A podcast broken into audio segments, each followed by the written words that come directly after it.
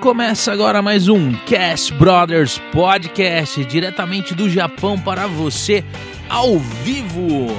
E agora são 9 horas da noite aqui no Japão, uma bela noite para vocês aqui que estão terminando o dia aqui na Terra do Sol Nascente.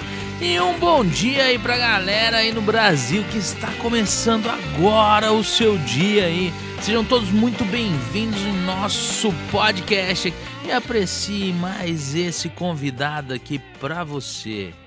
E hoje nós estamos aqui com a Márcia Takahashi, Isso. do século XXI. Seja muito bem-vinda. Obrigada pelo convite, Cristian. Estou muito feliz de estar aqui com você. Uhum. Né? Eu acho que é uma oportunidade bacana para a gente poder comunicar, se expressar aí. Eu acho que vai ser um, como é que fala, uma entrevista interessante. Sim, e eu achei legal na hora que eu fui fazer a sua arte, o seu nome, porque ontem, nós, uh, quarta-feira, nós entrevistamos o Jim Takahashi. Aí eu falei assim, mais Takahashi, eu falei, será que tá certo? Aí eu procurei, eu falei assim... É um nome comum, é, é como um Silva, um Silva, né? Silva no Brasil, né? Tem bastante Silva também, aqui tem muita Takahashi. É, e são duas personalidades aqui da nossa comunidade, né? E você, uma empresária que já empreende aqui no Japão já há muito tempo, eu ouço Já tem, já há 14 anos já, né? É. Assim, desde que a gente abriu a século, mas aí a gente já empreendia com o Massaro antes, né? Sim. Então aí já vamos já para uns 16 anos, 17 por aí, né? Nossa. Já é. tem bastante tempinho pessoal, já. Pessoal tudo rico aqui no Japão. Não, a gente começou cedo, pelo amor de Deus. Vamos jogar a idade aí, gente. Para de fazer cálculo aí. e antes de eu pegar e iniciar aqui, eu vou falar dos nossos patrocinadores, né? É, você que não tem visto permanente, tá aí querendo tirar o visto, ainda não conseguiu, já entrou em contato com algumas pessoas, não deu certo, entre em contato com a Family Center que eles vão fazer um trabalho bacana com você, tipo, eles vão te entregar esse visto na mão, né? E você pode realizar, além do visto permanente, realizar o sonho da casa própria, que eles também vão realizar esse seu sonho. Se você é, quer saber quem são eles, eles participaram de dois podcasts aqui. Um é o Alexandre Muzen, né? E o outro é o Jacob Kleber, são dois sócios, né? Eles são pessoas idôneas e você pode estar tá conhecendo um pouquinho deles. Tem um QR Code que está rodando na tela que ele vai te direcionar diretamente para o website familycenter.jp. Agora, se você não tem essa familiaridade com o QR Code, pode descer na descrição do vídeo que tem telefone, tem redes sociais e outros né, meios de comunicação com eles aí. E lá você vai encontrar uma gama de serviços, mas o carro-chefe deles é o vice permanente e, e vendas de imóveis. E também vocês podem estar, tá, se vocês estiverem com fome hoje sexta-feira e vocês quiserem comer algo diferente, comer uma pizza, entre em contato com The Pizza. O QR Code da tela também te direciona diretamente para o local. Agora, se você é de Cane Minokami e quiser pedir pizza, entre em contato, eles entregam até meia-noite, até hoje até as 11 horas da noite, sábado até meia-noite, domingo até as 10 horas da noite. É, de final de semana, sábado e domingo, eles servem refeições. É, se tiver com vontade de comer uma comidinha brasileira, vai lá, dá um pulinho lá e vai conhecer lá.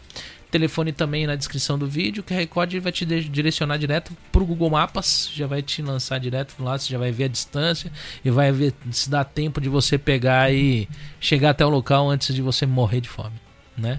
E o Salão Cristian Cabeleireiros, vai lá, né? Entra aí nas redes sociais, dá uma olhadinha, conhece, conhece um pouco do trabalho da gente lá, né? Pois nós somos o melhor salão do centro-sul do universo. Né? Você vai encontrar bastante trabalho bacana ali e agenda um horário, porque final de semana, esse final de semana já não tem mais. Então, assim, mas dá uma ligadinha lá no 090 5195 4179. E é isso aí. Né? então, eu vou começar assim, como a gente sempre brinca, assim, vou começar do início, né? Certo. Você veio pro Japão faz quantos anos? Nossa, esses cálculos, eu acho que faz é. tanto tempo que a gente faz essas perguntas é. que a hora que vai perdendo, né? Daqui uhum. a pouco faz dois anos que eles estão perguntando isso e tá repetindo a mesma sim, data, sim, né? Sim. Não, na verdade, eu vou falar em datas mesmo. Eu uhum. cheguei pela primeira vez no Japão em janeiro de 96. Eu cheguei, eu tinha 10 anos de idade, eu cheguei com os meus pais, né? É, e cheguei em Saitama, tá? Eu fui morar, primeiramente, quando eu cheguei, eu fui para o estado de Saitama. E lá eu morei até meus 17 anos. Então, assim, foram, foram sete anos ali. Aí depois eu retornei pro Brasil. Aí fiquei quase dois anos e meio lá, depois voltei pro Japão de novo. E do Brasil você é de... Eu sou de Goiás, eu sou do é? interior de Goiás, Santa ah, Helena de Goiás, cidadezinha pequenininha. De eu pensei que você perto de, de Rio Verde. Não, eu estudava em Goiânia quando eu estava fazendo faculdade, quando eu retornei pro Brasil, mas eu sou de do interiorzinho. Ah. Por isso que puxa um pouquinho, né? Ah. Não perdi. Toda vez que eu vou pro Brasil, você pega um pouquinho de novo do sotaque. E o fato de lá ser o terceiro maior polo de confecções do do Brasil? Se eu te falar que é uma coisa até engraçada, eu não trabalho com produtos de Goiás. Não, sim, mas influenciou ou não? Tipo, Olha, lá tem loja, tudo de roupa em tudo quanto é lugar. Sim, é que na verdade lá são várias fábricas, né? É, de marcas próprias, enfim, que elas também são terceirizadas de outras é, Texas, né, que, é, que fazem sim, sim. pedido para fabricação ali. Mas, assim, na verdade, o que me influenciou, na verdade, foi trabalhar numa loja de roupa no Brasil. Foi em Goiânia, na capital. Hum. É, eu tinha, na época, 18 anos, né, para 19, e eu fui trabalhar na Coach. Ah, na coach. Na coach. E ali, na verdade, eu acho que foi onde eu me encontrei, tá? Assim, eu nunca tinha trabalhado com vendas. Eu sabia que eu gostava de comunicar, de conversar, sempre gostei mas não sabia como que era o resultado com vendas, não, sim, a, porque na época eu estava fazendo faculdade de direito, então tipo não tinha nada a ver com vendas, né? E realmente ali eu me encontrei, então foi algo assim que é, é muito bacana, né? Quando você uhum. depara em algo na tua vida e você começa assim já de cara a ter resultados. Eu falo que a gente tem que reconhecer quais que foram os dons que Deus te deu. Sim, tem gente que vai contra, isso aí já é um, um como é que fala, já é um detalhe que vai atrapalhar um pouco no sucesso, né? Com certeza. E como foi essa essa transição do direito né? Porque você saiu de uma você você concluiu é. a faculdade de direito? Não, eu fiz até, eu acho que foi terceiro período para quarto, algo do tipo, é. Sim, do direito para vir para o Japão, porque você abandonou às vezes uma Olha, porque eu falo que todo mundo tinha que fazer o que eu fiz. Eu fui trabalhar na área. Graças a Deus, na época, o meu padrinho, ele tinha uma influência muito grande dentro da área de direito lá. Era assim, um padrinho que eu digo assim, uma pessoa muito querida que, sim, sim. né, tinha um carisma muito grande pela minha família. E algumas pessoas também que eram parentes que trabalhavam no Tribunal de Justiça na época, né? Uhum. Então eu tive a oportunidade, desde o primeiro período de direito, já estar estagiando dentro do, de um Tribunal de Justiça. E aí o que que acontece? Ali você realmente tem a noção do que é direito, né?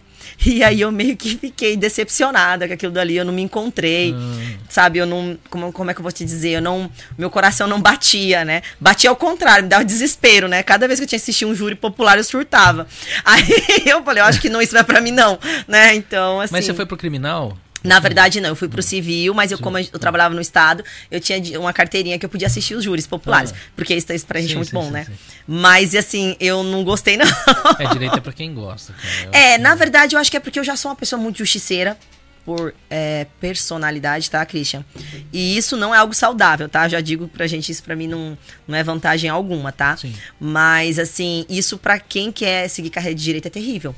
Porque você não vai conseguir ser feliz, né? Porque no é. direito, como se diz, você não pode ser uma pessoa justiceira, você não pode olhar o que é certo e errado, é o que você vai ser pago para fazer. Sim. E aí é complicado. Aí eu acho que a minha ética já não ia permitir eu trabalhar no direito bem. Eu, eu, acho que eu não ia ter prosperidade ali dentro, entendeu? E eu conheço muita gente que abandonou a parte do direito, principalmente tinha vontade de trabalhar no criminal, uhum. abandonou por causa disso. Porque às é vezes. É muito você, pesado. Às vezes você tá defendendo alguém que você não não acredita na pessoa. E aí, como você faz? Não, e outra, e você contribuir para aquilo dali ser, dar um resultado positivo, você manter aquela pessoa fora é, né, do cárcere, aí é pior ainda, né? Você é, imagina a situação, né? Mas o meu mesmo foi um pouco de decepção mesmo. A palavra acho que seria mais ou menos essa. Eu esperava que fosse diferente. Meio, sabe, aquela coisa de filme que você assiste, uau, né? Então, é, não foi. Eu acho que acontece muito com quem entra pra polícia, né? Também, acha que tudo é lindo, é, né? Que você vai ser o cara que vai cumprir a lei, lei. tudo funciona daquele jeito, de repente ele encontra aquela parte buro, burocrática, a parte da suja. corrupção, a parte suja. suja é. Aí o cara, ele meio, né? É verdade. E aí, daí, para você vir pro Japão, foi o que que te movimentou? Na verdade, eu vinha todos os anos, hum. né? Eu tava no Brasil, mas meus pais estavam aqui na época ainda. E aí eu vinha pro Japão todos os anos ficar aqui uns dois, três meses com ele, com eles, né? E era legal que nessa época eu já exercia uma certa, como é que fala? É, tendência a vendas. Porque era assim, ai, ah, Márcia, você tá vindo do Brasil? Ai, traz não sei o que pra mim. Naquela época, né? Tipo, você é. imagina, né? Não tinha quase nada mesmo aqui, né? Traz isso, traz aquilo. E eu já trazia um monte de coisa pras meninas. E acabava que você já vendia aquilo também, já ganhava um dinheirinho e tal. Sim, sim. E eu realmente me sentia muito feliz fazendo isso, para dizer bem da verdade, sabe? É um negócio que a gente tem que sentir isso, né? Sim, e era o comércio da época, né? Sim, e tem pessoas que têm pânico de pessoas. Na verdade, eu sempre gostei de pessoas, então isso para mim sempre foi uma vantagem, né? E tem gente que nasceu para vender. Graças a Deus, né? Eu hum. falo que vendedor, quando for pro outro lado, já passa direto, né? Porque tudo que você tem que passar de evolução não é pouco, Sim. não. E aí veio, aí você veio, né? Nesse período você veio, uhum. foi vindo várias vezes.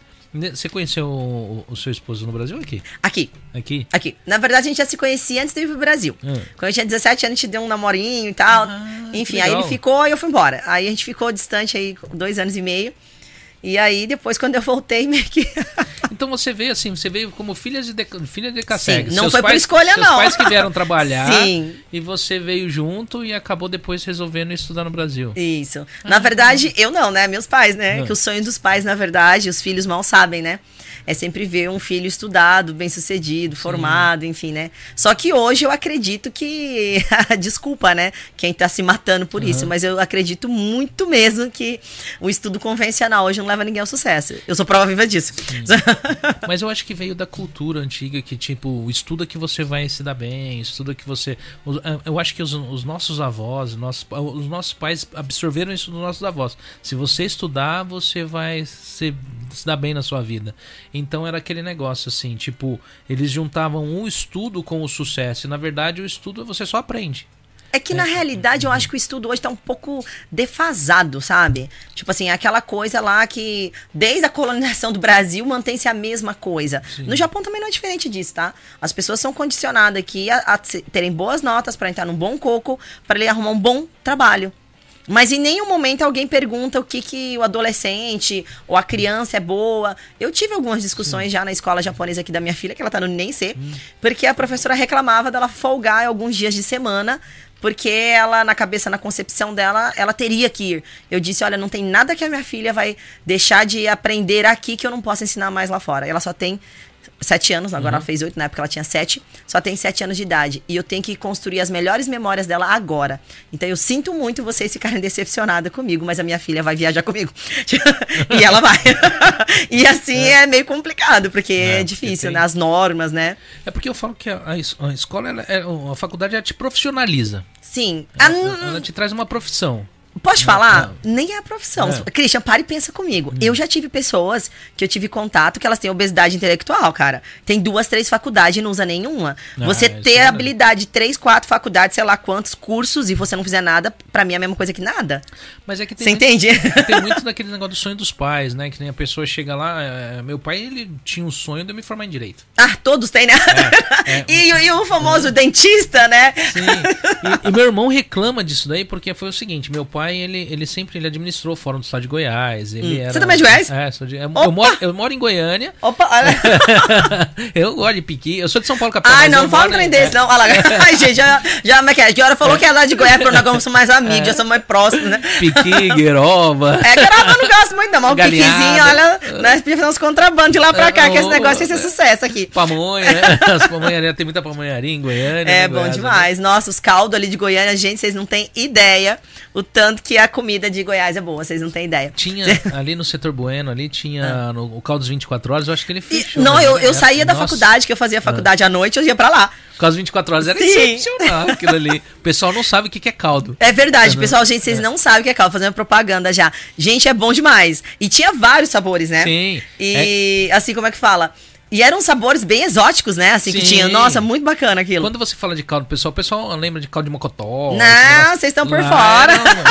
Ou oh, vamos fazer um negócio aí, o pessoal que trabalha na parte de comida. Gente, eu acho que caldo ia dar sucesso aqui. Também aqui é um país frio. É. Só que vocês têm que ir pra Goiás pra vocês entenderem a técnica do caldo, não é qualquer caldo. É, como é que fala? É, como fala? Aquelas panelas de barro, né? É, que eles é, põem. Sim, sim, os potinhos sim, de barro, de assim, barro. barro. E é. parece que eles deixam guardando aquele caldo de três dias. Parece que é o negócio fica mais encorpado, né? É. E o Caldas eu acho que fechou, né? O Caldas 24 Nossa, horas. faz, então, faz é. muito tempo que eu não, não vou lá, eu não sei. É, eu que se fiquei... fechou, uma dó. Eu Foi uma fiquei, pena. Eu vim pro Japão, agora tá fazendo. Quantos anos, Márcia? 16? Acho que 16 para 17. Então a recordação que eu tinha é de 16 anos atrás. Hum. É. É, o meu também, foi quando é. eu saí de lá para voltar então, para cá. Então, isso daí é conversa de gente velha de Goiânia. Verdade. Eu, eu estudava na Salgado de Oliveira, ali do lado do Tribunal de Justiça, ah, sabe? Ah, sei, sei. Então, tipo assim, era perto, né? Ah, meu, meu irmão, meu irmão fez lá na Salgado. É, olha, vai ver que era até colega de, de sala. Não tinha, ali em Goiás e Goiânia em si, não tem muito descendente. Tem pouco, por incrível que pareça, tem uma comunidade japonesa sim, ali sim. que eu nunca sei onde é que uhum. foi e onde é que era, porque falavam pra ir e tal. Eu, mas onde que esse povo tá que eu nunca sei, né? Enfim. Eu, eu trabalhava num salão lá na T4. Hum, bacana. E aí, eu, eu, eu com três anos que eu tava trabalhando lá, eu atendi um japonês. Não, então, na verdade, na faculdade inteira, eu acho que tinha três japoneses. Na faculdade inteira, você tem noção, não podia fazer nada errado, né? Tipo, é. se falasse, tipo. Mas agora falam que tem comunidade lá japonesa. Não, então, mas naquela época já dizia que tinha. É. Mas eu nunca vi, não sabia onde é que era, não sabia para onde é que era. Mas enfim, diziam que tinha, tá? E parece que tem mesmo. Porque é, eu vi uns vídeos é. outro dia. Ah, o Yuji Tamashiro Verdade, ele estava lá e tinha um monte de japoneses. Onde é que aquele povo tava aqui? Eu nunca vi. eu virei e falei, onde acharam esses japoneses também? É verdade. Porque lá não tem, assim, pelo menos visível não tem. Meu irmão, ele não... É que esse irmão é por parte de pai, então ele hum. não tem descendência, né? Mas ele fez a Universo Salgado ele falava assim, é fácil de entrar, só que é difícil de sair. Falam que a Universo é... Tanto que o pessoal que faz a Universo Salgado é, eles normalmente saem e já, já tira a carteira da OAB. Eles sim, sim. Os professores é. normalmente, igual a minha professora de. É, introdução ao direito, ela também, ela já, não sei se ela tinha cargos já é, de formação mesmo de direito. Eu tinha pessoas que era, não sei se era juízes, tipo assim, mas gente já de cargos altos, sim, sim. né, dentro da área. Então, assim, a, a base sua era bem sólida, né? A base ah. recebida ali era muito boa. Eu, na verdade, com relação à faculdade, eu só tenho lembranças boas. Eu aprendi muito. Inclusive, eu me apaixonei por filosofia e sociologia por causa do direito. Então, assim, eu não posso dizer que foi perdido de um todo, sim, tá?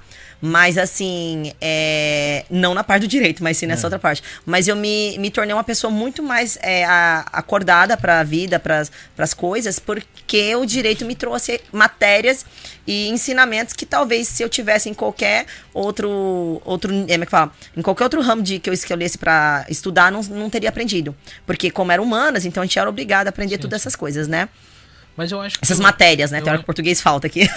É, é, que nem você falou sobre o ensino brasileiro ou qualquer de outro, qualquer outro hum. lugar. É que eu acho que o que falta é, e o que é o que faz, o, o que movimenta as pessoas, principalmente financeiramente, é o empreendedorismo e não ensina em nenhuma delas. Não te ensina o que fazer com o dinheiro. Então, que nem, quando eu falei que ele profissionaliza, é que eles só te ensinam a, a ganhar um diploma e até dali você se vira. Tá entendendo? Tipo, não te ensina o que fazer ensinam, com não. aquilo. Tanto que, assim, eu acho que aqui no Japão a minha dificuldade maior foi não ter é, base, um parâmetro. Tipo assim, na época que eu comecei a empreender, eu só tinha 20, 20 para 21 anos de idade. Nem lembro direito, acho que era isso. É, e eu não tinha nenhuma base que me inspirasse. Tipo assim, não tinha nenhuma mulher naquela época que eu falasse, pô, eu quero ser igual a ela. É difícil? É, hoje em dia já é mais fácil. A gente tem várias mulheres empreendedoras hoje no mercado aqui que a gente pode se inspirar nelas, né? Sim. Seguir os passos de que quem já tá lá é muito mais fácil, né? Com certeza. E outra, uma coisa que eu aprendi ao decorrer do tempo, Cristian, que é assim, ó. Autoridade, poder, sabe? Respeito, essas coisas, você não consegue ganhar, você tem que conquistar. É conquistado. É uma coisa diária, sabe? É uma coisa assim que não adianta. O problema maior hoje, eu percebo, assim, é, da maioria das pessoas que querem entrar no empreendedorismo, é que elas falam: ah, eu entendo de mídia social, eu faço isso, isso, aquilo, tal, eu faço e aconteça. Moço, para com isso. Tipo assim, não é assim. Pelo contrário, a gente que começou quando isso nem existia, uhum. foi a forma mais, como é que fala? Raiz que podia é. existir. Eu lembro que na época, quando eu comecei a vender, eu pegava voos três, quatro vezes por ano para ir pro Brasil fazer compra. Não tinha um botãozinho na internet que apertava e o produto vinha para cá. Era bem aquela vida de sacoleiro mesmo. Não, não, mas o meu trabalhava na importação. Eu ficava cinco dias em expedição de, de mercadoria lá no Brasil. Mas quando começou era mais difícil, não era? Tipo, Olha, era muito difícil. Era muito difícil porque não tinha nem como comprar os produtos. Era complicado. A gente tinha que pegar com quem tinha, sabe? O começo foi bem complicado. Eu lembro que muito comércio surgiu no Japão meio que igual sacoleiro, não? Tipo, trazia Sim, não. Um a primeira vez quando eu abri a empresa, eu não tinha noção nenhuma, Christian, de venda. Tanto que eu trouxe três malas de roupa, abri a loja. Uma semana acabou as roupas. Eu falei, vixe, e agora? O que, que eu faço? Com a loja aberta sem roupa, né? Então aí já foi, já, já começa, uhum. já bati no primeiro problema, né? Sim. Tipo, eu preciso manter a loja aberta e eu não tenho estoque. Então, assim, isso foi uma das coisas que eu tive que me superar, sabe? Uhum. Foi algo que não foi fácil. Mas eu digo assim, uma vez você passando por isso, tudo agora é fácil. Eu digo que todo mundo é Nutella agora, gente. É, é sério, desculpa, não é desmerecendo. Mas, né, exemplos, né? É, não, eu falo pra você, quem tá no mercado há mais de 10 anos, cara, são bons no que faz, sabe? A gente não tá aí por acidente, por acaso, não. A gente passou por várias crises. Eu abri a empresa em 2008. 2009 estourou a maior bolha né, financeira e, do mundo. E ainda tá se acontecendo ainda várias crises. Olha, né? eu não sei. Para falar a verdade, outro dia, não sei quem que me perguntou, a gente tava conversando sobre isso. Márcia, é, qual foi a melhor época sua que não teve crise? Eu falei, moça, o que, que você tá falando? Eu não sei o que, que é isso. Porque desde Porque, 2008 vem uma Sim, sequência. quando não é uma crise financeira, é um tsunami. Quando é um tsunami, é um avião batendo em umas torres. É, não, aí é corona. Não, tipo assim, é muita coisa, Sim. né? Mas eu não posso reclamar, porque assim, é você que, assim, aprende a lidar em momentos difíceis, é igual você velejar. Uma vez você aprende a velejar em mares que são, como é que fala, é, atumultuados ali, que são perturbados, uhum. todo bagunçado, né, com isso, com aquilo e tal. Revoltos, revoltados, né? é, nem sei como é que fala o nome uhum. disso, mas enfim, você quando você pega uma aguinha ali tranquila, né, o marzinho na brisa tá vixe, cara, aí você já vira, né, é um atleta já, né, você já faz coisas ali é, extraordinárias já, né? Porque na verdade você tá acostumado com um negócio muito mais pesado, sim, entendeu? Sim. Então acho que isso para mim foi muito bacana, assim, eu não posso reclamar. O difícil é a gente entrar às vezes para fazer algo achando que é conto de fadas, isso não é não. Você que está empreendendo, você também sim, é um empreendedor, você sabe tudo que tem que passar, não eu é fácil. Um salão né? 14 anos, não é brincadeira, não. Você, tipo, segurar a bronca dessas Porque assim, o que, você que mexe com roupa também você sabe, tipo assim, roupas de festa, a primeira coisa que o pessoal corta, corta, é essas coisas. Não, é tudo que é supérfluo, é, né? Que a gente fala, né? É, mas eu acho que depende muito também. É, do foco. Foco que é tipo assim, qual que é o tipo de cliente que você te, quer ter? Sim. Você entende? Eu tive, eu sempre, graças a Deus, sabe? Eu sempre fui uma pessoa muito exigente com tudo. Por isso que eu busquei trabalhar com grife, busquei ter uma, algo de qualidade, sabe? Porque eu senti essa necessidade. Porque quando você não busca algo que é mais exclusivo, você tá na média. Quando você tá na média, você tá pro jogo. Sim, sim. E isso daí é para tudo. É para clientes que não têm fidelização, são para clientes que eles são mais oportunistas. Então, quem pagar, como é que fala? Quem der mais barato, eu pego. Uhum. Entende?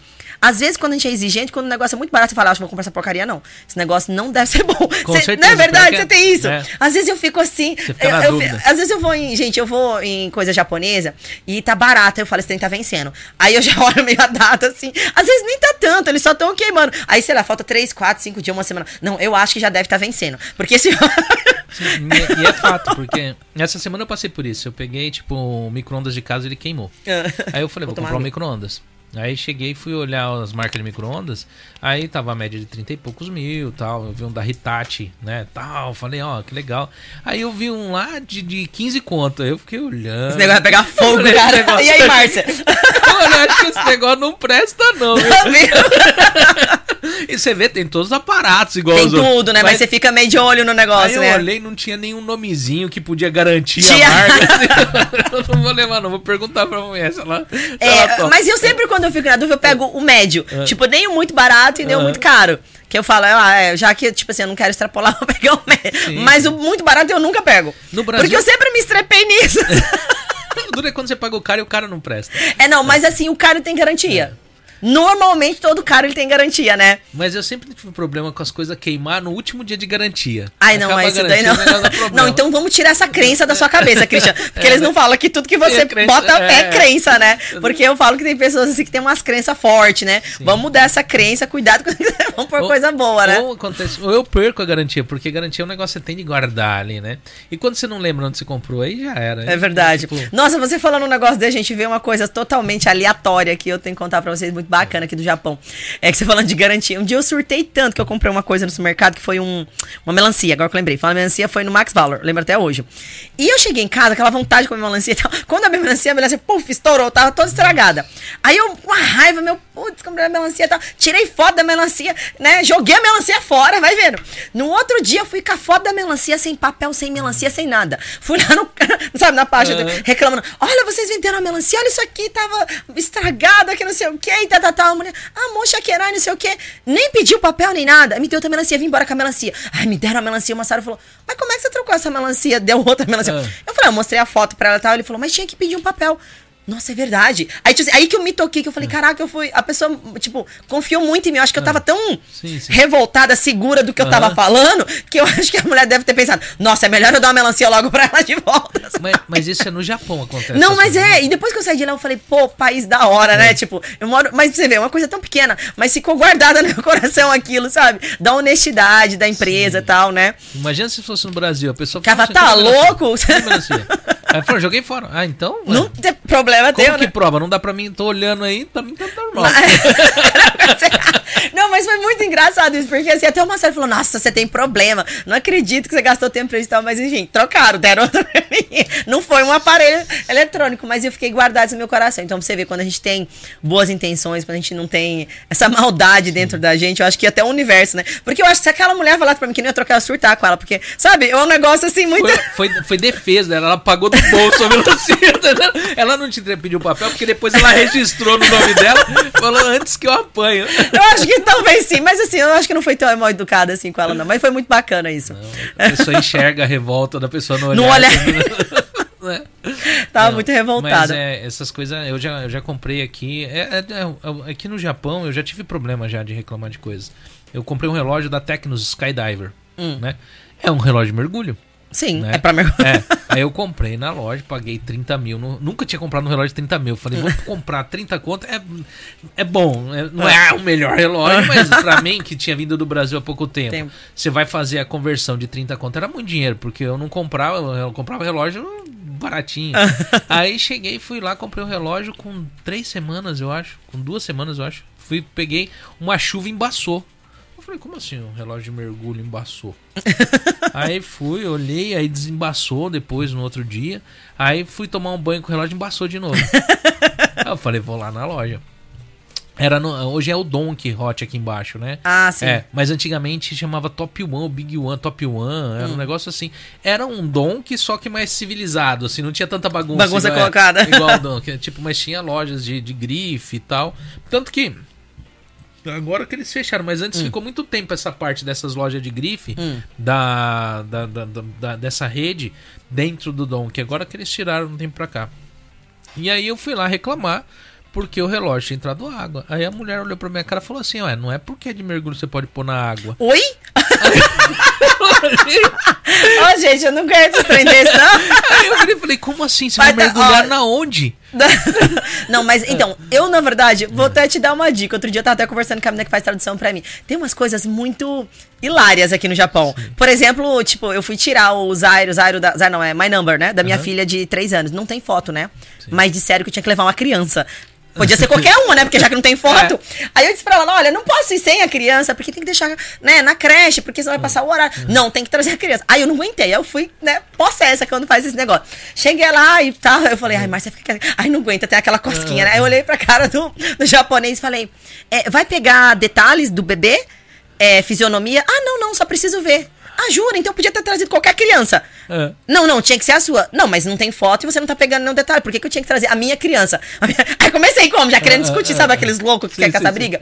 Mas não é, porque eles fazem uns negócios que não tem sentido. Não faz sentido. Não faz sentido, sabe? Igual esses rancor que tem que ser o Ronin pra bater. Você vai lá de fora, bate, volta. Ah, bateu, tava lá no carro esperando. Tipo assim, né? Uns negócios bem assim. Mas é engraçado isso aqui no Japão, viu? Eles mas fazem uns trem que não tem sentido, né, cara? É, mas eu acho que é pela questão da confiança deles achar que ninguém vai pensar nisso de levar outra criança. Quem Cara, mas maluco vai pegar pensa... outra criança? Mas tipo, Putz, por que, que, a criança não pode ir pra escola e o pai fazer isso? É uma criança, é um bebezinho. Tipo, é. Tem coisa aqui. Mas será que já não aconteceu nenhuma coisa que pegaram e fizeram? É, mas não vai poder fazer do mesmo jeito, já que não é. tem. Tipo, para e pensa, não faz sentido isso. Não... É verdade, é verdade. Não faz sentido, uhum. cara. E várias outras coisas, assim, que a gente vê às vezes que eu não aguento, sabe? Sim, eu falo, é demais. Mas isso aí que você falou é um, é um relógio. Ah, mas não é, significa que. Tipo, Como na hora assim, eu olhei né? pra cara dela eu falei assim, eu fiquei estático assim, aí meu irmão que fala, porque eu falo mal japonês, meu irmão fala bem isso do aqui, ele olhou pra minha cara e aí, eu falo assim, não, mano, eu tô mas processando, isso... tá ligado? Eles, mas falou. aí, o que acontece? Eles falam isso com uma normalidade muito bacana, que isso é pureza, você sabe, uhum. né? É inocência mesmo. Não é maldade. Ah, ele tá sendo. Sim. tá tirando com a é. minha cara, né? Não, eles falam isso porque eles realmente acreditam que o que eles estão falando é real, sabe? Mas na hora que ela falou pra mim, sabe quando você vê aqueles memes que aparece um negocinho, tipo, tá, tá carregando? Parece que ficou isso na minha testa. Eu fiquei olhando assim pra pessoa assim, eu falei, é sério mesmo que ela falou isso? Aí ele pegou e falou, é sério. Agora mergulha no seco. Nova mortalidade. Será que ela pensou que mergulho de paraquedas, alguma coisa assim, né? Porque vai skydiver, né? De repente, sky, céu. Aí eu peguei. Pode ser. Ó, aí agora a gente que entende marca é. vai falar lá, dois burros falando de dois caras, não entende. Vai que é, né? É. Ai, cara, não, ninguém vai fazer mesmo com nós, não. Não autoriza, tá? Mas aí eu olhei e falou cinco bar, né? Tipo, eu falei, meu, é de mergulho mesmo. Aí cheguei lá, falei Mas não pode ser. De... Não, tá, tá. Aí eu peguei e falei pra ela, é a prova d'água? Ela falou, é. Eu falei, tá, e, e não pode pôr na água? aí ela pegou e falou, não, não é porque a prova d'água pode pôr na... Eu falei, então não faz sentido, não né? Faz sentido. O relógio é de mergulho. aí ela, ah, não, a gente vai mandar lá e tal. E voltou duas vezes. Aí depois falava, falava que o relógio era de titânio. Aí me enferrujou os negócios, caiu. Vixe. Aí eu descobri que o relógio era falsificado, mas eu então não. É por isso, né? Eu não consegui. Ah, não, ai, cara, depois que ele fala tudo isso. Não, mas aí eu não consegui. Tá entendendo? Ai, não mas aí eu não consegui que eles pegassem e trocassem o relógio pra mim. Caramba, eu, zoado aí, né? Eu peguei e falei que. Eu ainda perguntei pro meu irmão, não tem nenhum órgão aqui, tipo, Procon, essas coisas que possa resolver. Ah, é que é muito. Esse é muito assim, ruim. É muito ruim. É, falou, aqui é muito ruim. Eu falei, como que o pessoal mantém essa ordem? Porque o pessoal tem medo, né? No normalmente japonês, esses ah. negócios. Eles sempre tentam fazer, mas não resolvi. Joguei, paguei 30 Eu, na verdade, eu tenho um certo pânico, assim, de... de Hoje, né, eu tenho é, de coisas falsificadas mesmo, porque, lógico, quem que já não usou antigamente, tá, mas quando você toma consciência do grau Sim. da falsificação, eu que trabalho no ramo hoje de vestuário, que a gente entende o processo, né, como que é criado, tipo, o direito da pessoa poder é, pôr um produto com valor agregado, tudo que ele é trabalhado e outro vir lá e, tipo, né, sim, sim. lesar usando aquilo ali de forma bem vulgarizada, né, mesmo, é triste. E outra, hoje eu compreendo, assim, também uma coisa muito bacana, Christian, marca, grife, não é só o produto. É, é a energia de quem está usando. É um empoderamento seu de você falar para você mesmo que você tem capacidade de ter algo de qualidade, que você é merecedor daquilo. Eu acho que é bem na linha que eu bato, sabe? Às vezes, assim, eu falo que muitas vezes a gente tem que desenvolver muita coisa ainda pra gente poder é, almejar novos horizontes. Porque às vezes a gente não é coerente com o que a gente pede. Você já percebeu? Por exemplo, assim, não sei, uh, mulher muito incoerente. Desculpa, gente, não tô falando mal de nós mesmos, não é isso não, tá? É, ai, eu quero viajar o mundo, é meu sonho. Ai, quero casar, ter um marido. Ai, Fia, não vai rolar não. Ou você viaja o mundo, ou você casa, tem um marido. E tem filhos. Os dois juntos vai ficar bem complicado. É, com Você consegue entender? Tipo assim, não é coerente, então ela não consegue sair daquilo dali. É a mesma coisa eu, tenho duas vontades de emagrecer de comer. Aí a de comer você tá ganhando, tá difícil. Aí, tipo assim, não é coerente, entende? E essas coisas, Christian, eu, eu percebo que isso tá presente 24 horas na vida da maioria das pessoas a gente tem que começar a ter um pouquinho mais dessa sanidade de verdade, de saber tomar decisões. Você pode perceber que 90% ou até mais, vamos falar 100%, cara, porque eu acho que é 100 mesmo. De tudo que dá errado na tua vida foi decisões mal tomadas, mal pensadas. E que aí você vai lá num tempo, aquilo ali cria um caos enorme, aí até você voltar de novo, tipo, organiza tudo para começar de novo ao tempo, né? E tem muita gente que vive no looping, né? Eu digo que assim, você tem que começar a ter autocrítica. Eu sempre tive na minha vida. Eu fico muito chateada comigo se eu tô num nível, eu começo a descer esse nível, eu pode ser em qualquer aspecto, tá? Isso pode ser tanto no intelectual, ou na comunicação, ou na social, ou até mesmo na financeira, tá? Isso me deixa bem desapontada. Então, eu sou crítica comigo com relação a isso, tá? Então, eu acho que é um negócio assim que a gente tem que começar a pensar mais. É interessante, sim, sim. a gente às vezes até. Eu tô falando sobre isso porque é algo que eu vejo que pega pega muito, tá? E me pega também, e pega todo mundo, porque eu acho que é uma coisa que tá dentro da gente, né? Uhum. Essa coisa de você realmente não ser coerente nos seus desejos, nos seus objetivos, e aí vai atrapalhando tudo, né? E, enfim, é por aí. E, junta muita coisa também, né? Eu acho que, que nem é, você vê pessoas que conseguem e pessoas que não conseguem, pessoas que conquistam e não conquistam. Você vai ver que normalmente essas pessoas é, são pessoas iguais, pessoas vindas do mesmo local, às vezes. E outras que têm até mais capacidade, é, né? Pessoas tendo que têm uh, criações parecidas mas é a dedicação, às vezes o, o, o se doar para aquilo, é, das pessoas são diferentes, entendeu? A coerência é diferente, o pensamento é diferente. A resiliência é, é diferente. É diferente. Então, aí você vai ver que são pequenos detalhes que levam um para cima e o outro para, o outro vai para trás, entendeu? E às é vezes importante. a gente se pega vendo, fazendo erros que a gente tá vendo nos outros. Os outros e você não consegue. É, é. O espelho é um negócio de um trabalho assim que eu acho que a maioria das pessoas tem que fazer mesmo. Eu Sim. percebo que às vezes quando tem uma pessoa que me irrita muito em alguma coisa, eu falo, caramba, em algum sentido aquela pessoa tem algo que me machuca. Ou é algo que eu já tive e que eu não quero nunca mais ter. Então a gente se espelha naquilo, aquilo dói de verdade. Porque, como se disse, né, é, é Leandro Carnal, né? Só hum. tem duas verdades na tua vida. Você é ou você não é. Não tem um meio termo. Ou é ou não é. Sim. Você entende? Não tem esse negócio, né? Então, assim, é... e quando você olha para aquilo e diz não é, opa, então, para lá. Vamos analisar o que, que não é. E normalmente é essa dor, é o espelho, sabe? Ah, eu não gosto dessa pessoa por causa disso, daquilo, ou da ação do fulano. Para. Para que você tá falando de você. Presta atenção. É diferente a gente fazer uma uma crítica e você fazer uma observação. Observação, eu digo, eu não gosto do que a pessoa faz, eu não gosto da atitude que ela tem, porque eu acho que o certo seria agir ou fazer desta forma. Então você já tem a, a como é que fala?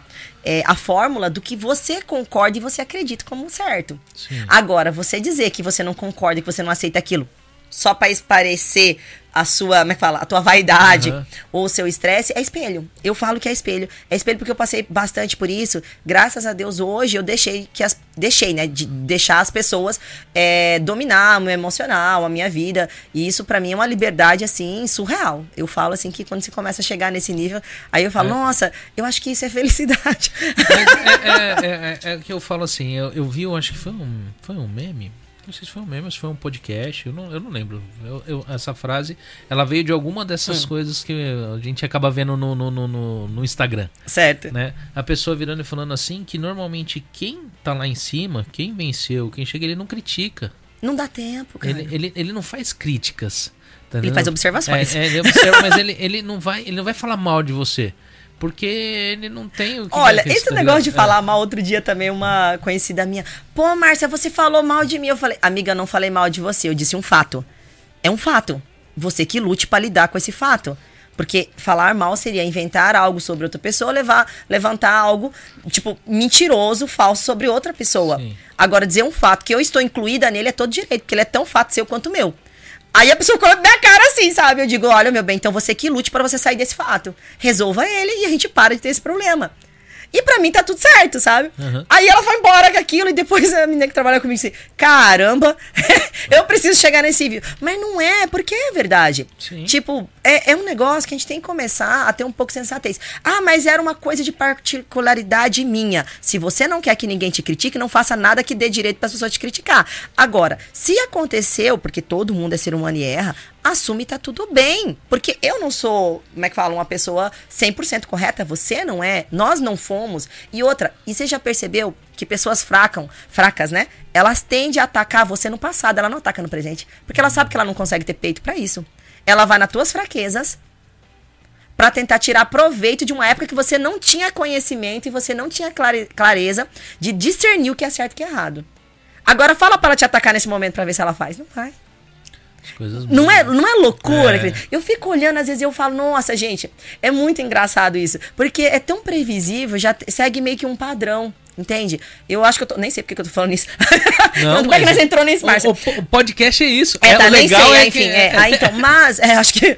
Enfim, mas eu acho que é uma coisa que pega muitas pessoas. Sim. Eu acho que assim, isso me pegou durante muito tempo. Eu deixei de é, desenvolver muitas coisas na minha vida por achismo, achismos, né? De pessoas alheias que não contribuíam na minha vida, não pagavam minhas contas, não me traziam clientes, pelo contrário, só me denegria, só criticava e tal, tal, tal. Só que aí, depois que você passa daquele patamar, ela não te atinge mais. Eu acredito que é como se fosse na parte que eles falam de evolução espiritual. Você tem uma estrada toda emburacada, aí você tem uma, sei lá, um, uma avenida com faróis, que ela já é toda asfaltada, e você tem a highway.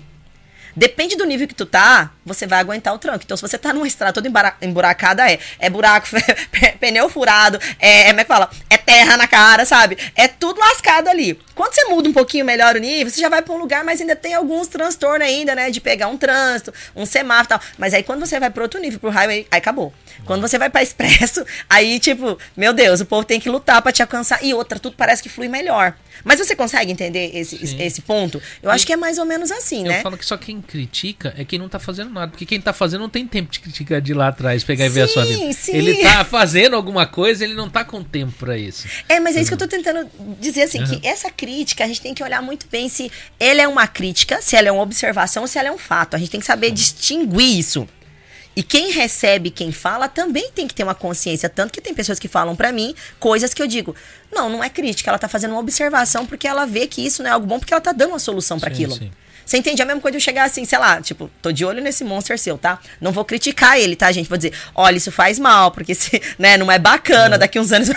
Todo mas, mundo fala. mas, se você, né, conseguisse trocar isso por uma coisa mais saudável, bebesse mais água, tal, tal, tal entende? Eu não posso só criticar e dizer, ah, isso faz mal e ponto. Não, isso faz mal por causa disso, disso, disso, e eu te dou uma razão para que você não tome isso e tome isso. Um exemplo, né? Isso é, um, é, uma coisa que eu acho interessante. Então, muitas das vezes, quando eu tava fazendo algo, principalmente quando eu comecei a trabalhar com grifes, fui muito criticada. Ai, você é muito superficial. Deus me livre, quem que vai comprar grife? Quem que não sei o quê? Eu disse, meu Deus, se um ser humano que trabalha 12 horas por dia não puder tirar um dinheirinho para ele comprar uma coisa, para ele se sentir valorizado e vestir o que ele deseja, que ele tem vontade de vestir, e ele se sentir bem dentro daquilo, e estar bem vestido no local que ele vai estar indo, pode ser uma festa, um casamento, um aniversário, ou até mesmo simplesmente sair ou jantar com, com o seu namorado, a tua esposa, enfim. Ué, não tá valendo nada. Isso não é só pela vestimenta. Isso pode ser pelo carro que você anda, pela casa que você mora, pela comida que você ingere. Eu acho que o teu nível de vida, ele vem dentro das decisões que você decide viver, conviver, entende? Tipo assim, então é um meio, é um, é um processo de tudo. Eu conheço pessoas que elas não, assim, eu tenho pessoas na minha família, eu posso falar, espero que eles não levem como carapuça, né? Mas que eu acho que eles são detentores de dinheiro. É diferente de riqueza. Riqueza para mim não é ter dinheiro só, simplesmente. Lógico, faz parte, é, é você ter prosperidade, mas só você ter dinheiro e não servir para nada é a mesma coisa que você dar prato de comida pra gente que tá com dieta. Ou dar doce para quem é diabético, não faz é, sentido. Tem pessoas que são acumuladores, né? Isso, pode ser de dinheiro ou de qualquer outra coisa, né? Uhum. E é incrível. E quando morre, é só bagunça, né? Não, uma das pessoas que é considerada uma das pessoas mais ricas do mundo, que é o Warren Buffett, ele, hum. é, ele, é, ele, é, ele, ele, na verdade. Acumulador? É, é acumulador. ele, não, ele não usufrui do dinheiro dele. Ele mora numa casa que ele comprou quando ele tinha 30 anos, eu acho. Hum. É uma casa velha. Os filhos falam disso até hoje. Ele tem uma, assim, uma fortuna gigante, mas ele não utiliza ela. Ah, que bom, vai deixar pra contribuição do universo. Então, que bom. Ainda bem, né, gente? Tem tanta gente próspera, tem que ter uns que são prósperos pra, meio planeta. Mas, assim, é engraçado essas coisas. Eu, hoje, tá? Hoje, no, na, na, na, idade que eu me encontro, é, na condição de, de vida que eu me encontro hoje, eu penso muito sobre isso, tá? Eu acho que nunca eu pensei tanto sobre questionar sobre o que eu fiz, o que eu faço, o que eu vou fazer na vida como esse momento agora. Tipo, eu tô com 37 anos de idade e eu me vejo já numa crise da meia-idade, quase isso. Mas é porque eu comecei muito cedo.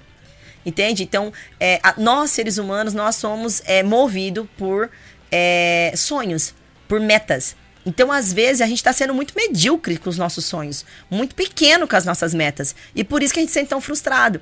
Você consegue entender? Sim. Japoneses, por exemplo, eu uma vez eu conversando com ele disse assim, é, eu perguntei, né? O que, que você gostaria de ter na tua vida assim, você seria feliz? Aí eu quero casar. Opa, eita, podia ser outra coisa, né? É. Mas eu quero casar, não sabe tanto que é difícil casar. É. Quero casar, quero ter filho, quero ter uma casa e quero ganhar, sei lá, 400 mil por mês e ganhar meus bônus e ser Shain. Tá. Você não almeja mais nada do que isso, não. E se quando você chegar nisso daí, o que você vai fazer? Ah, não vou fazer mais nada. Ó, então você vai morrer? Não. Tipo, não pode ser um negócio, sabe? Eu acho que as nossas metas, os nossos sonhos, não pode ser teto, tem que ser piso. E tão limitado, né? E é engraçado porque hoje o sistema faz cada dia mais a gente ser como é que fala? Acomodado, você mas, sabe. Mas você sabe que para o sistema acontecer, ele precisa de pessoas assim. Entendeu? Para as coisas acontecerem no geral, a indústria, todas essas é. coisas, elas, elas, precisam de pessoas assim. Porque se todo mundo sonha lá em cima, quem que vai limpar o Não é de verdade. Quem tá escrito na Bíblia, né, cara, que terá os improdutivos entre vós. Sim. Se tá escrito lá, então tá falado, é. né? Quem somos nós para discutir é. isso, né? É porque é difícil se você vê num sistema geral, tudo isso que a gente vive, tudo que a gente usufrui funcionar sem essas, essas pessoas. É verdade. E, e Mas é... eu acho que poderia ter um tempo, né? Isso aí tinha que ter uma validade, né? Sim. Igual, eu, eu também tive meu tempo de improdutividade, entre aspas, sabe? Mas não vem das pessoas, vem do, do próprio sistema. o sistema. O sistema educacional, vem da, das outras pessoas, da televisão que te limita, da internet. Sempre tem alguém falando que você, ó, oh, faça isso que é melhor. Faça, Como é que é? Faça dieta de não sei o que, é, emagreça em três dias. É. Oh, meu Deus, como é que é? Faça não sei o que lá e comece a ganhar dinheiro hoje. Ai, moço, jura? Porque... você tá ganhando. porque eu só tô dando dinheiro. Pois é, porque hoje você empreende há muito tempo e você sabe que para você chegar onde você chegou não foi fácil. E a maioria das pessoas fala: ah, não, ela teve sorte. Por quê? Porque o pessoal só Sorte olha... é desculpa pra é, gente vagabunda, você é, me desculpa. o pessoal, é porque o pessoal só olha o superficial, tipo, ninguém vê as noites que você passou sem dormir. Nossa, foram muitas. As olheiras, as dificuldades com pagar isso, fazer aquilo Quantas vezes você não chegou durante a, a, noite até você chegar a um certo patamar e falar assim, meu, não vou conseguir. Várias vezes, várias vezes. Quantas vezes você pensou em desistir? Só que muitos desistiram. É verdade. eu acho que tem que pegar desiste. força ali quando você chega nesse. Eu acho que assim, ó, você que começar hoje e você chega nesse patamar que você disse do desistir, eu digo para você, você começou já a atingir o ponto de subiu. Sim. Aí assim, é ali que você não vai poder desistir. É ali. É aquilo dali que vai fazer você ser o diferente. É você vai ter o seu diferencial. Porque se você não passar por isso, é mais ou menos o, o diamante. Para ele chegar ao ponto de ser lapidado, meu, ele tem que como é que é? Tem que se desgastar Sim. ali a ponto, né, de ser cortado, lixado ao extremo ali para ele realmente trazer o brilho que ele tem de fato. E eu acho que hoje você crescer como pessoa, ser humano, empreendedor, em todos os aspectos é isso. Você tem que arrancar a pele, a sua própria pele.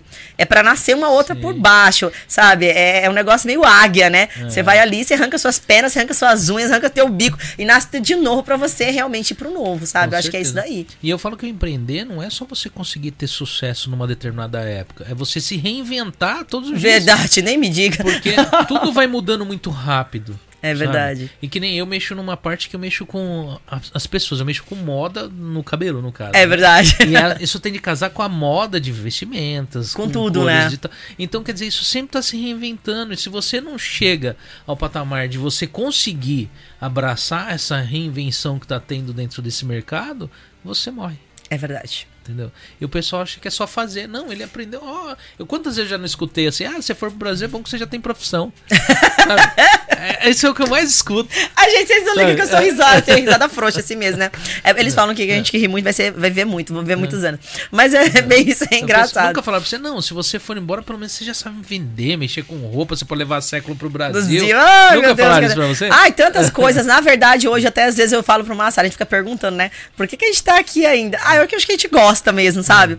Porque eu acho, eu acredito, tá? Brasil hoje também é um país que dá para ganhar muito dinheiro, mas ele não é para principiante, ele não é pra gente que não, sabe fazer as coisas, porque ali não tem espaço para amador. Não. Ali o negócio te engole, o negócio é feio, sabe? E eu acredito que assim, eu não me considero uma pessoa que voltaria pro Brasil hoje, porque eu ainda não estou preparada emocionalmente, tá? É, toda vez que eu volto pro Brasil, eu me sinto que eu me torno uma pessoa pior, mais, mais pra falar, mais é, descrédula das coisas, das pessoas, da vida, de Deus, de tudo. Por quê? Quando você chega lá e você vê tanta maldade no olhar das pessoas, tanta falta, tanta. Como é que fala? Tanta. Tom, é, fala, tanta é, usurpação de todos os lados, você meio que fica, sabe, decepcionado. E quando você entra nesse sentimento, parece que tudo para de fluir. Pelo menos para mim isso acontece. Então, para mim evitar entrar nisso, eu falo para minha mãe, mãe, para mim ainda que é melhor. Porque muitas vezes ela fala, ai filha, vamos pro Brasil, porque tem as coisas aqui, seu pai faleceu, deixou as coisas para cuidar, enfim, tal, dá pra vocês viver bem tal. Mas eu digo, mãe, mas a questão não é o viver bem, é a questão do ambiente. Hoje eu prezo muito o ambiente.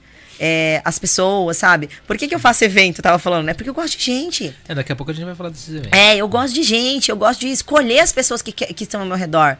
Sabe? Eu acho que se, uma pessoa um dia falou para mim assim: ai, Márcia, que seus amigos ou são seus clientes ou são empresários. Eu falei, minha filha, se eu não puder escolher nem quem anda do meu lado, nunca escolho mais nem nada, né? Não tô valendo é nada mesmo, né? Tipo assim, você é escolhida, então aí o que, que é isso? Tipo assim, eu tenho que escolher, aí. São pessoas que estão na mesma ideia, que estão na mesma conexão, na mesma energia, tá, na, tá contribuindo, você entende?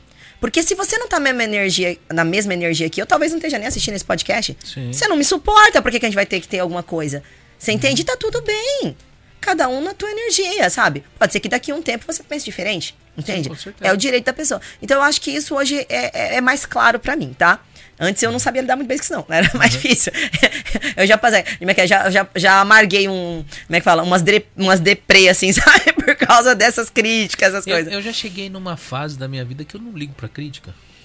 E nem pode, né, cara? Talvez porque... eu, eu ligaria pra uma crítica vindo, às vezes, de pessoas, assim, muito queridas por mim né? Mas assim, de fora, eu, pra mim. Mas na verdade essas são as piores, né? O danado do pedestal, é. né? A gente dá pedestal para as pessoas é. que não merecem. Sim. E aí a gente, na verdade. E, e também outro detalhe: você esquece que a pessoa às vezes é sua esposa, ou seu marido, ou teu irmão, teu parente, você acha que você esquece que ele é ser humano.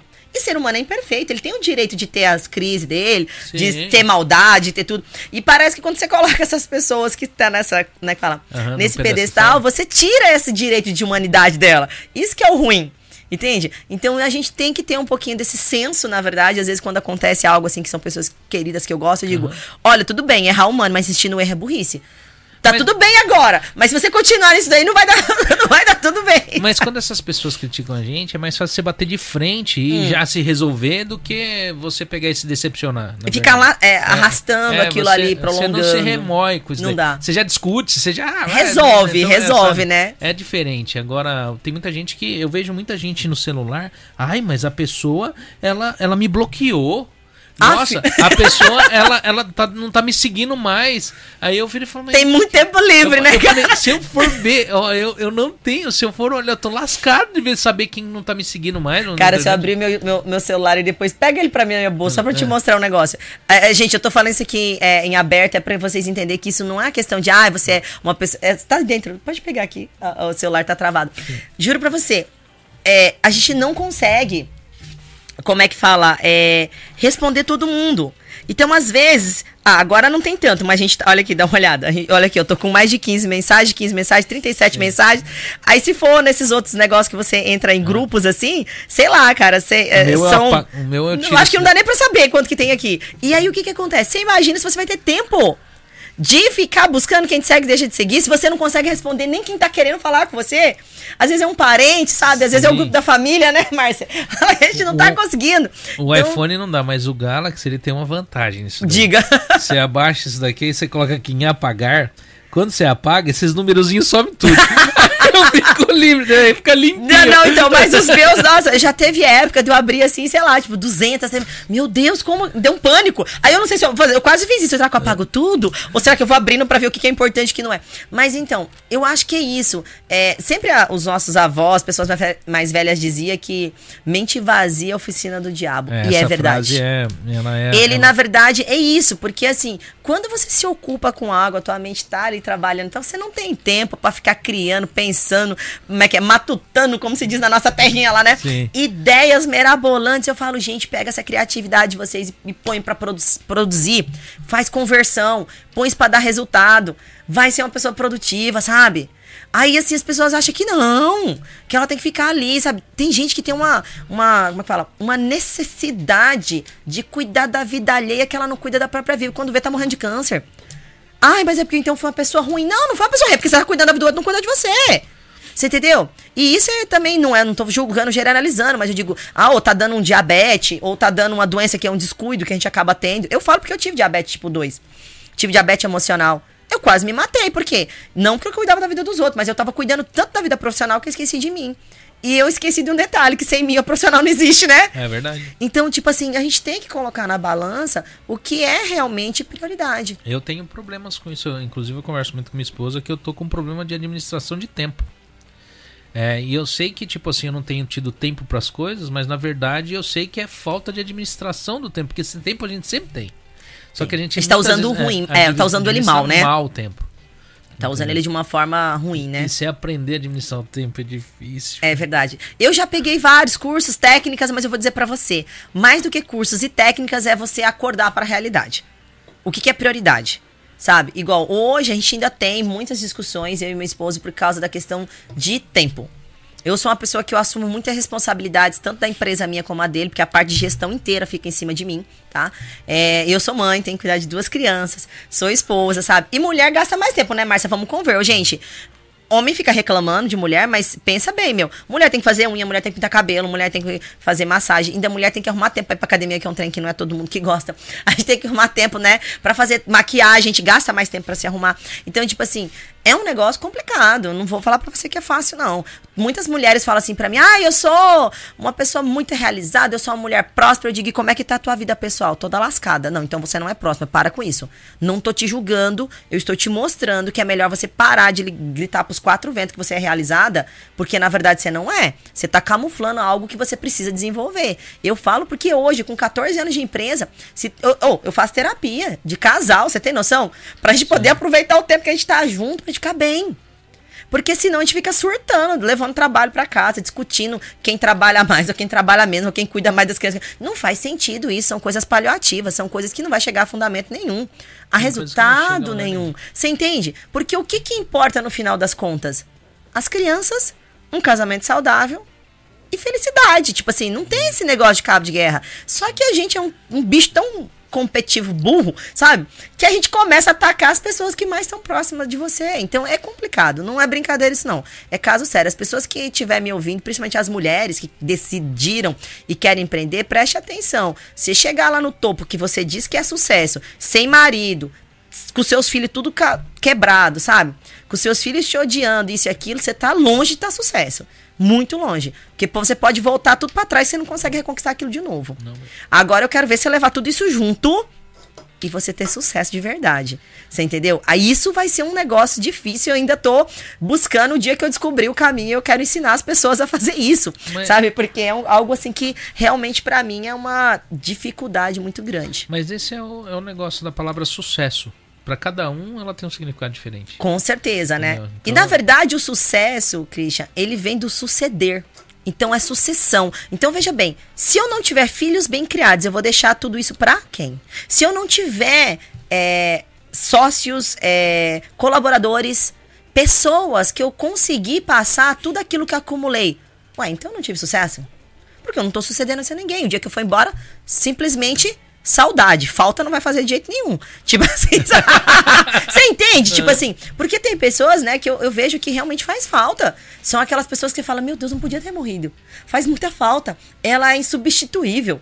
Você consegue entender? Eu acho que a gente tem que buscar isso. Ser pessoas que vão fazer falta e que vão ser insubstituíveis na vida das outras pessoas. É difícil? Lógico que é. A nossa busca é essa. Eu acho que não faz, não tem outro sentido que não fosse esse. O dos animais é sobreviver o máximo possível, ter o máximo de, como é que fala, gerações, né? Uhum. De, de, de, de, descendentes. E ser humano é evoluir em vários aspectos para que você consiga experienciar o máximo que a vida pode te oferecer. Eu acho que é por aí, sabe? Então. Sim, sim. Eu concordo plenamente. Eu acho que essa parte a gente. É, é, a falta de. Eu acho que também a falta de interesse de, de saber como prosseguir das pessoas é, é aquele negócio. Não, para mim assim tá bom. Tá entendendo? Então vamos viver assim. Né? É que nem você tava falando sobre o sonho do, do, do, do japonês que você conversou. Muito pra pequeno, ele, né? Chegou ali, pra mim tá bom. Eu, eu então, Mas eu vou te é. falar, tá bom? Ele fala agora. Porque na hora que ele chegar lá, sabe o que vai fazer? Ai, tô com depressão. É. Sabe? Ah, eu tô insatisfeito, vou separar da minha esposa porque ela não me faz feliz. Não, não é isso. É porque os seus sonhos são medíocres, os seus sonhos são pequenos. Ah, Márcia, então você tá falando para mim que a gente tem que sonhar alto, tem que se acabar. Não, não é isso não. Mas bota sonhos que você comece a atingir, que você vai criando outros. Você atinge um patamar, você vai criando outros. Sim. Sabe? Eu, particularmente, vou dizer, eu comecei com sonhos muito medíocres. Se você perguntasse pra mim, ah, você sonhava, Márcia, que você ia ter uma importadora, que você ia vender para tanto, que você ia faturar tanto, que você ia trabalhar, viver disso, fazer aquilo. Não. Eu simplesmente abri uma loja e não trabalhei na fábrica, era o que eu queria. Mas a partir do momento que eu entrei naquilo dali, eu comecei a fazer aquilo, começou a criar frutos, eu disse: olha, isso aqui tem que melhorar. Isso tem que aumentar, isso tem que expandir, isso tem que ser é, renovado, isso aqui tem que ampliar. E você vai buscando, buscando, buscando. Então, acho que o ser humano tem que ter isso. E se você tiver pessoas que te cercam, que te breca de ser assim, sai fora.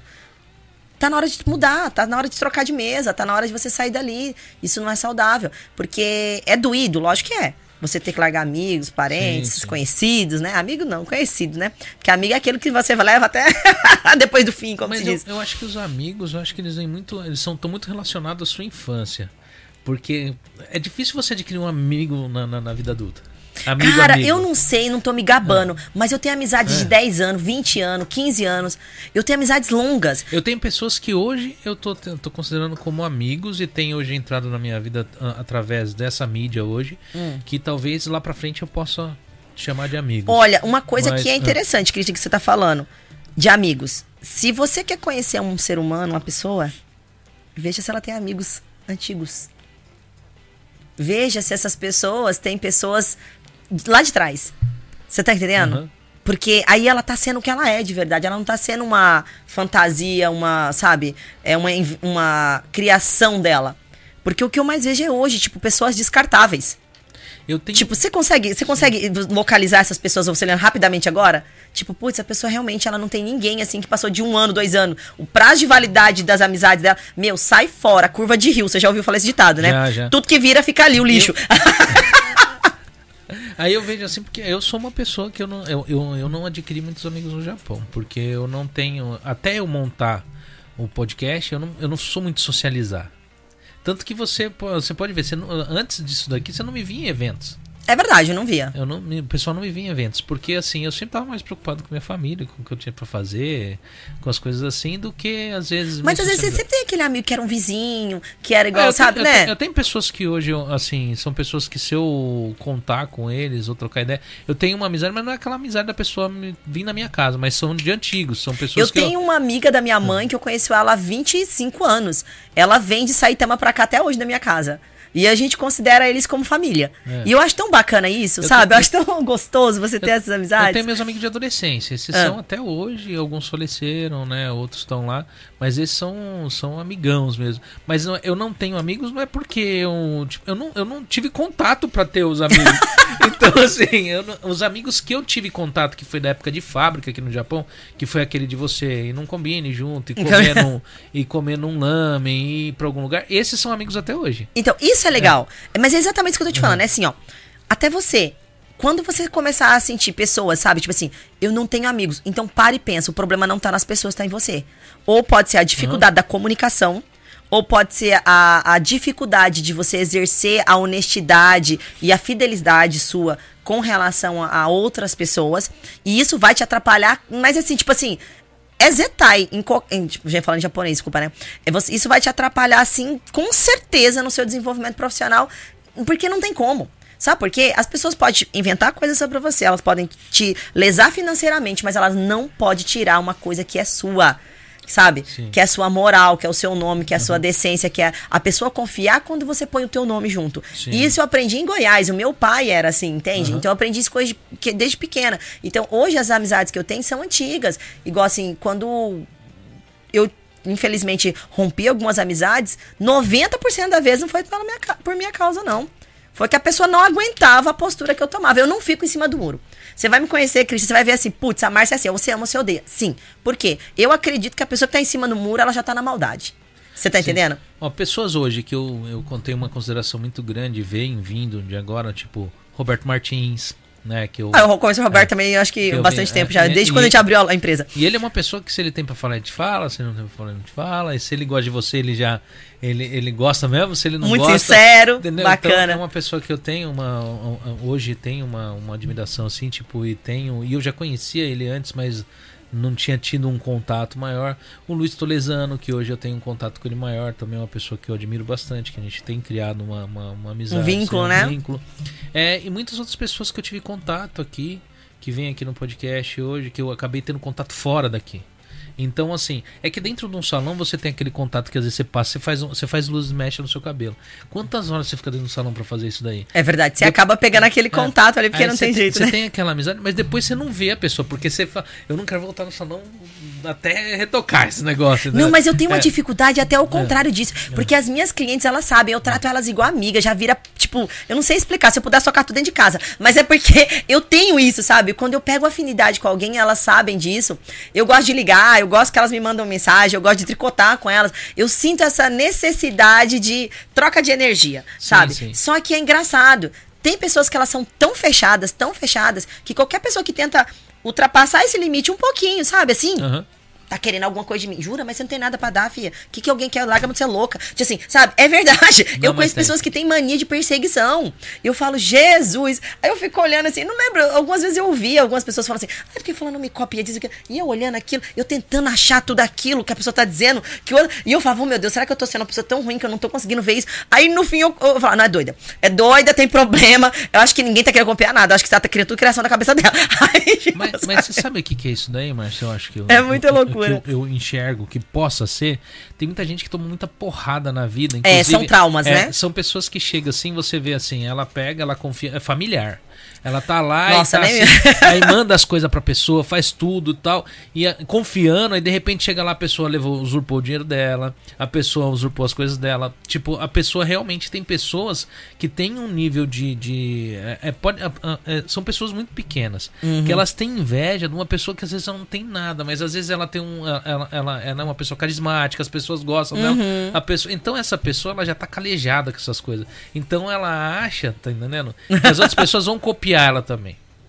Isso eu é. acho que isso é a defesa é. do mal. Eu defino é. isso como defesa do então, mal. Você pode ver que essas pessoas são pessoas que normalmente elas são as pessoas que estão lá do outro lado, que você falou, é, são as pessoas que elas estão é, é, sempre almejando as coisas das outras pessoas. Elas acham que as pessoas vão estar tá copiando as coisas dela também. Hoje em dia, eu juro pra você, eu já liguei muito para isso, viu, Cris? Não vou, não vou mentir, porque quem, quem já passou por algum processo comigo sabe, mas graças a Deus já superou tudo isso. Mas na época, assim, no começo, que eu via que as pessoas me copiavam e trazia falsificado das marcas que eu trazia e queria trazer de forma ilegal, eu não conseguia ver que essas pessoas, na verdade, elas estavam me ajudando. Ela estava me ajudando por vários fatores. Primeiro, porque ela fazia propaganda da minha marca gratuitamente. Segundo, que esse estilo de trabalho não é lucrativo e ele não é, como é que fala? É sucessivo. Tipo assim, ela não vai conseguir prosperar naquilo dali. Sim. A médio e longo prazo, a única coisa que sobra para ela é não fazer mais. E o dia que ela não fazer mais, aquele cliente vem para mim. Só que eu não tinha essa inteligência na época. Eu dizia, filho da mãe, né? Tipo assim, Pô, vai caçar o que fazer. Você quer sentar no, é que é, no bonde, sentar na janelinha. Você quer pegar o sucesso que a gente correu tanto para conseguir, pai e tal. Hoje em dia, quando as pessoas me ligam, assim, já teve a empresa me ligar e dizer: olha, a gente constatou que tem um Instagram vendendo um produto, Márcia. Aciona a Receita Federal pra gente. A gente tem carta, pra gente uhum. ter autoridade pra. Eu vou ficar me queimando com os outros, você tá louco. Liga vocês. Deixa vender lá. Tá fazendo nome. Tá fazendo nome pra mim. Depois esse cliente vai vir tudo pra mim. Deixa eles vender. Aí, um dia eu discuti com a mulher sobre isso porque eu falei para ela, filha, eu sei que você tá vendendo tal, tal, tal. Compra comigo, eu sou atacadista, eu trago direto da fábrica, a gente tem preço competitivo, já tá precificado. Ah, mas você vende muito caro. Não, meu amor, não vendo muito caro. Eu vendo da forma certa, do jeito que você deveria vender. Porque se você não souber precificar produto, você não vai ganhar dinheiro nunca. Você tá trocando seis por meia dúzia. Você tá entendendo? Tudo que você ganhou e guardou e investiu, eu te garanto que se você vender tudinho, você não tem esse capital de volta. Porque se você não sabe fazer precificação, inclusive depois a gente fazendo propaganda, eu vou lançar um curso de precificação de produto para as pessoas saberem mas, trabalhar. Mas eu acho que a parte de precificação é, é um negócio muito é, não, é muito sério, é muito sério. A gente acha que é só matemática básica, mas não é. Não é. Você é são muita coisa englobada. Eu digo por mim, porque eu, eu fiz isso. Um conhecido amigo da gente que é empresário, um dia ele pegou a minha contabilidade, eu lembro até hoje, gente, eu não tenho vergonha de falar, tá? Eu tava com um arrombo de 37 milhões na empresa. E ele falou assim: Meu, quando que você vai parar de ficar se realizando? Eu, sabe quando você faz assim, oi? Como assim? O que, que você tá falando, né? Não, você vai parar de ficar se realizando quando? Porque você começa a construir. Aí eu peguei isso faz o quê? Uns seis anos, cara. Não faz muito tempo. Seis, sete anos no máximo, é. Eu olhei pro Massaro e falei, ele tá em razão. Meu, a gente não tem um carro decente, não tem uma casa decente. Tudo que tem tá socado dentro dessa empresa aqui, sabe? E, tipo, a gente não, não, não sobra dinheiro pra nada, assim, tipo, ou ganha e investe, ganha, investe, ganha. Tá errado esse negócio, tipo assim, sabe? Aquilo mexeu com a minha vaidade. Uhum. E aí é onde que eu falei que a gente tem que ter pessoas que estão em nível maior que a gente. Porque eles vão falar, tipo assim, Cara, ou você vem pro jogo, ou você larga a mão dessa merda e para de dar trabalho pros outros, ficar atrapalhando quem quer fazer. Tipo, mais ou menos isso, traduzindo no que ele quis me dizer. Eu agradeço. Agradeço de coração mesmo, tá? Mas aí eu digo isso. Então, quando hoje eu vejo as pessoas copiando nesse ponto, nesse sentido, eu digo, vá na fé, filha. Se você tiver sucesso nisso, pode ter certeza. Eu vou te procurar para trabalhar com você. Porque você tem capacidade. Parceria. Né? É parceria. Agora, se você não tiver, meu amor, obrigada pelo trabalho que você fez né? Foi uma publicidade, entrega mala direta, entrega ali, teste de produto. Você já fez tudo isso para mim. Agora eu só vou colher. Então, hoje eu agradeço. Você tem noção de se agradecer as meninas que fizeram isso? E na época eu surtava, cara. Eu surtava, ficava doida. Porque as clientes printavam. Ai, tá vendendo produto mais barato, que tá não sei o quê. E eu falava, meu Deus, mas o que, que esse povo tem na cabeça? Eu somava, mas quanto essa pessoa tá ganhando? Eu falava assim, é doida, não sabe calcular? Que que é isso que tá acontecendo? Tipo assim, é, é, é, é, é, carga roubada? sabe comigo? Sabe? Mas que que é isso, gente? gente, eu tiro de dentro da fábrica com todos os impostos de isenção de exportação. A forma mais correta. Como que consegue colocar isso aqui? Não faz sentido. Você tá entendendo? Então, tipo assim, tem coisas que tem que ter um pouco de sensatez, tá? Então, hoje, Cris, eu, eu olho com outros olhos. Então, se alguém algum dia você sentir que tá sendo copiado, é porque você é bom. Porque ninguém copia o que é ruim. Ninguém chuta cachorro morto, cara. A gente só taca é pedra em árvore que tem fruto. Então, você é árvore que tá tendo fruto. Então você tá dando ali para milhões. Porque eles. É, eu não sei quem que disse uma vez, eu assisti aí, que é, a fruta. A, a árvore que ela produz muito, ela nunca consome seu próprio fruto, né? É e é verdade. Podcast, foi, foi aonde? Eu ouvi isso em algum lugar. podcast dos sócios, eu acho. Deve ser. Mas eu acreditei muito nisso, tá? Nessa, nessa parábola que a pessoa falou, porque eu acredito que é verdade. Se você parar pra analisar, faz sentido. Enquanto eu era cachorro morto, ninguém me chutava, ninguém me copiava, ninguém fazia nada, tá? Bastou você não ser mais cachorro morto pronto, meu Deus, mas virou foco de ataque. Mas não é, é porque você faz isso aqui. Você sai daquele todo meio e você realmente está em foco de ataque, meu bem. Então, prepara a armadura que tá tudo certo. Mas isso faz parte do processo, a gente tem que olhar isso com bons olhos, né? E nem sempre quem te copia, ele consegue chegar até onde você tá. Não vai, não, não, não. Primeiro que não vai conseguir. É, é a mesma coisa você copiar a metade da, da receita do bolo sem saber a temperatura de assar. Você vai queimar Sim. tudo. É simples assim. Não tem outro. Não tem esse negócio. Ai, não, mas é que eu sou master. Jura, se você for, você criava. Você não copiava. Você pegava de base e criava o seu, do zero. Com todos os problemas, possibilidades, criatividade, tudo isso aí. Quando você quer pegar um negócio pronto e fazer, meu filho, parabéns, vamos esperar o fracasso. É literalmente isso. Não tenho o que dizer. Até megas empresas você vê, quando elas tentaram copiar, se estrupiaram. Sim. Pior que é. Eu le... você assisti, não sei se é da tua época. Você assistiu uma propaganda da Fanta e da Suquita? Que uma vez a, a eles fizeram uma propaganda, a, a Suquita queria Aí não lembro, agora desculpa, fugiu da minha cabeça. Eu não lembro se foi a Suquita ou a Fanta. Uhum. Fizeram uma propaganda de um tiozinho que sentava no banco, não sei o que, não sei o que. Qual que era? Foi bem famosa. O tio da Suquita é... Era o tio, tio da, da Suquita. Suquita. Tá. Só que aí a Suquita fez o seguinte: ela queria fazer um negócio, pá, e tal, tal, tal. E aí na época ela tava achando que ela tava arrasando, tal, tal, tal. Porque ela que tava copiando a Fanta, de certa forma, né? Uhum. Só que ela esqueceu de abastecer os pontos de venda. Adivinha o que, que vendeu? Fanta. Você entendeu? Isso aí ficou pro marketing, cara. Quando eu vejo isso, eu digo, é, gente, vocês têm que tomar cuidado, porque não é só copiar. Você tem que entregar. Sim. E qualidade. Tem que pensar em todos os, os, os como é que fala? Em todos os todas as possibilidades, né? E é engraçado, né, cara? Você lembra então dessa desse lembro, daí? Eu lembro do tio da Suquita. Eu lembro então. e quando, se você for buscar, isso aí virou lenda na, na parte do marketing e tal. E foi isso. A Fanta nunca vendeu tanto com a propaganda de uma concorrente. Tipo, exatamente porque eu acho que a concorrente tava querendo copiá-la. Sim, é, eu, eu, acho que a Bombril também fez uma propaganda. Tinha aquele carinha da Bombril, né? Que eles hum. fizeram uma, uma, uma, uma crítica contra o Comfort, né? E, tipo, era um Mombiju. Ah. E ele pega e fala do Comfort, tipo, que aqui rendia mais, sei lá mais. E aí a Comfort foi lá e processou ah. né, a, a, a Bombril. É. Aí a Bombril fez o quê? Ela pegou e soltou outra propaganda cobrindo ah. a, a, o produto, tipo o Comfort. Ah.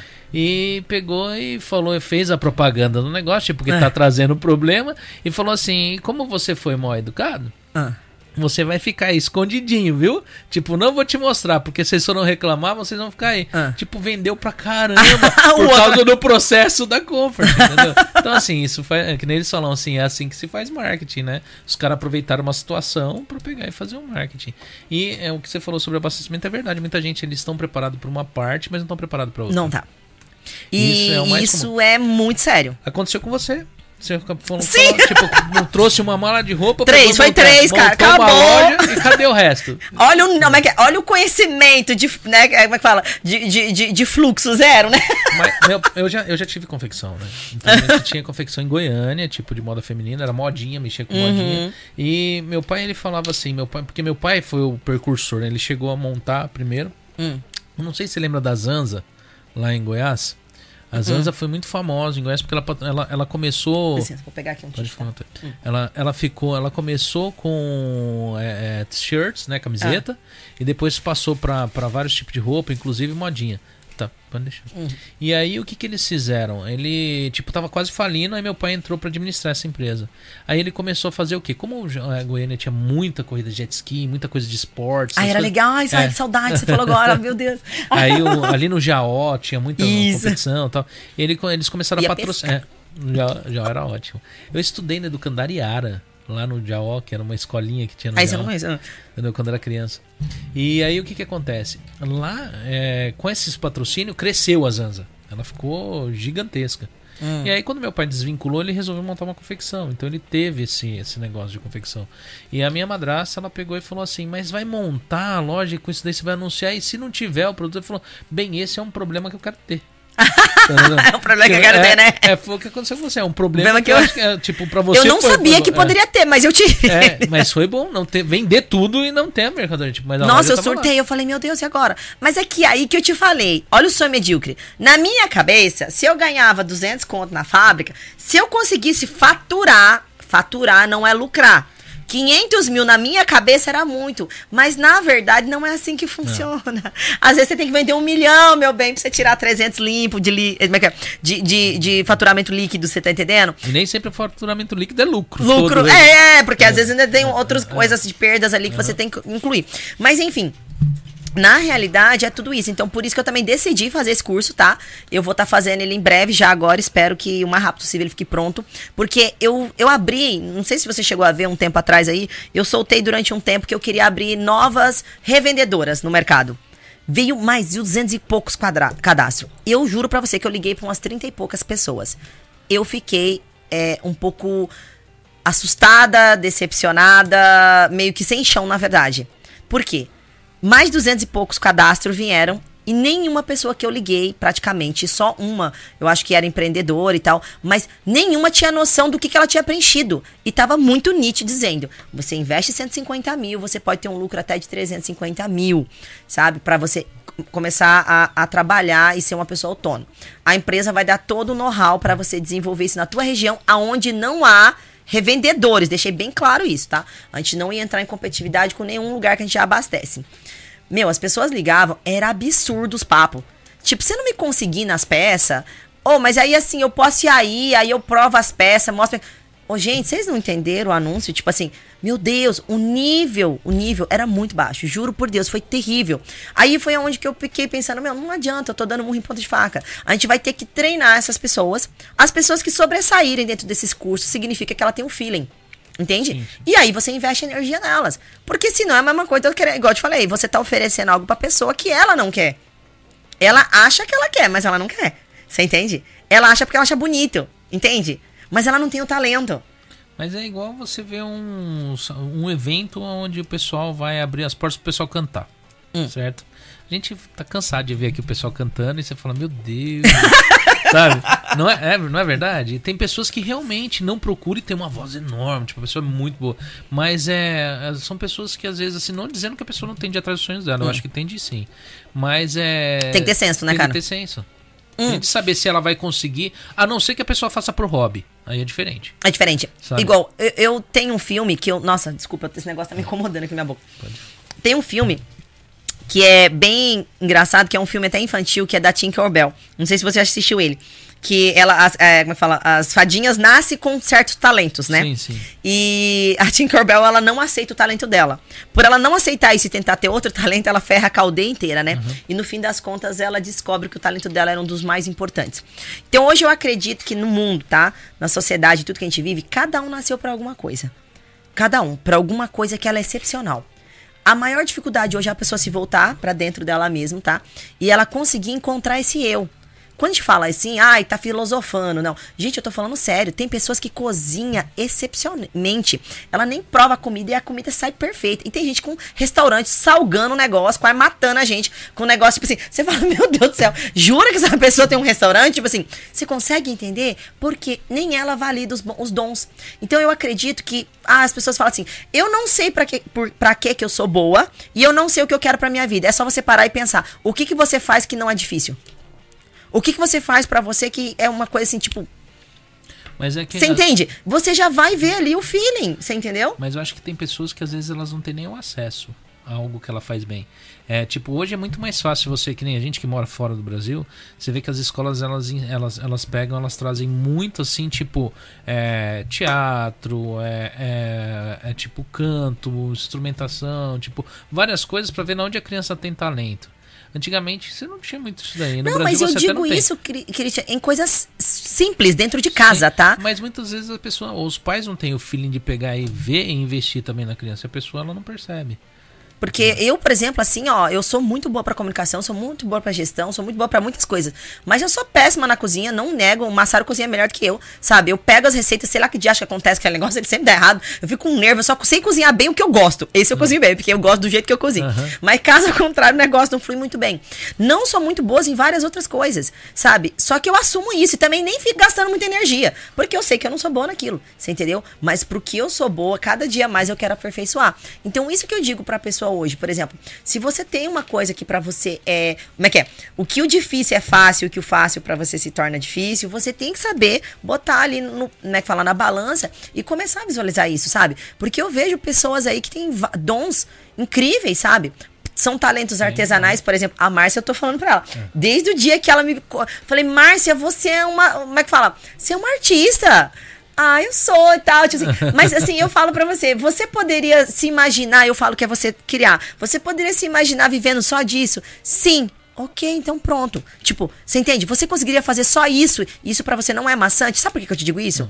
Porque eu aprendi a fazer piercing, eu aprendi a fazer tatuagem, eu faço piercing porque eu gosto, porque é algo rápido. Mas a tatuagem não foi para frente.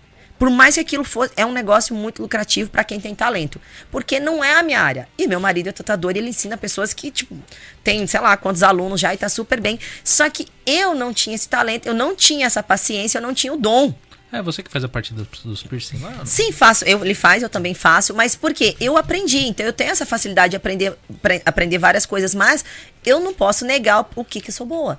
Então eu sou boa na comunicação, eu sou boa na venda. Eu vendo qualquer coisa que você dá na minha mão, sabe? Eu consigo achar é, qualidades e adjetivos em coisas que as pessoas não conseguem ver. Eu sou bom em comunicação. Eu tenho um defeito muito sério. Qual? Que eu tenho de. Eu tenho trabalhado isso é. na minha vida. Eu sou ruim para delegar as coisas. Isso daí já é, na verdade, o excesso do perfeccionismo, né? Sim. E aí, assim, eu vou te falar um negócio que eu vim aprendendo durante esses últimos anos, tá? Perdi pessoas muito boas que já trabalharam comigo por eu também não saber, como é que fala? É, orientar por eu não saber delegar, por eu não saber ensinar e ter a paciência de saber que a pessoa não está no meu nível. Isso é terrível. Porque, veja bem, você que faz o que faz há anos, como com a pessoa que entra ali de paraquedas, ela vai fazer tão bem quanto você. Isso não existe. Mas, dentro da capacidade da pessoa e até onde ela pode, ela tá dando o melhor dela. Então, vai lá e valida no que ela é melhor. Você tá entendendo? Sim. Deixa o, o grosso que ela não é boa para você resolver. Eu demorei muito tempo para aprender isso, sabe? E hoje, assim, eu sou, como é que fala assim, feliz por eu conseguir isso. Às vezes, as meninas falam, nossa, você tem uma paciência, mas não é paciência é porque, tipo, a gente vai aprendendo que todo mundo tem uma coisa que ela brilha mais do que em outra. Igual, as minhas meninas que trabalham comigo, elas surtam comigo, porque eu sou péssima na organização, cara. Eu sou um furacão. A minha cabeça é acelerada. Eu quero fazer tudo ao mesmo tempo. Só que eu dou resultado. Entende? Outro dia foi, foi bem bacana. Ah, foi nesse dia que teve o evento do ah, Luiz. Eu não pude ir no evento porque eu tava com uma funcionária a menos. E ela chegou no dia seguinte e falou: Meu Deus do céu, o que, que aconteceu aqui na loja? eu falei: Eu vendi, eu vendi bastante. Olha, puxa a relatório de venda. Eu vendi pra caramba, sabe? Mas, tipo assim, ela olhou e pensou: Meu Deus, vou ficar o dia inteiro aqui arrumando essa loja, né? Mas você consegue entender? Então eu não sou boa para aquilo, mas eu sou boa para dar o resultado. Então uhum. eu tenho que ter pessoas do meu lado que supra a minha necessidade nas minhas fraquezas, no que eu não sou boa.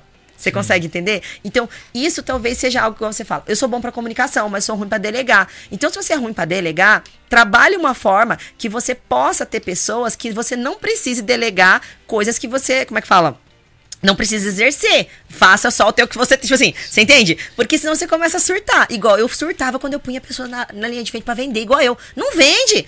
Sabe? Aí o que, que eu falo para minhas funcionárias? Meu, se eu chegar e começar a atender, larga na minha mão. Não pega de vaidade, não pega, como é que fala? Pra. achando que você não tem capacidade. Não é isso. É porque eu vou fazer um negócio acontecer e se você não fizer, eu vou te cobrar. Então, você já conhecendo isso, me dá suporte. Eu falo jeito, sabe? Deixa, deixa. Porque assim, eu sou dona, mas eu adoro botar um sapato no pé da minha cliente.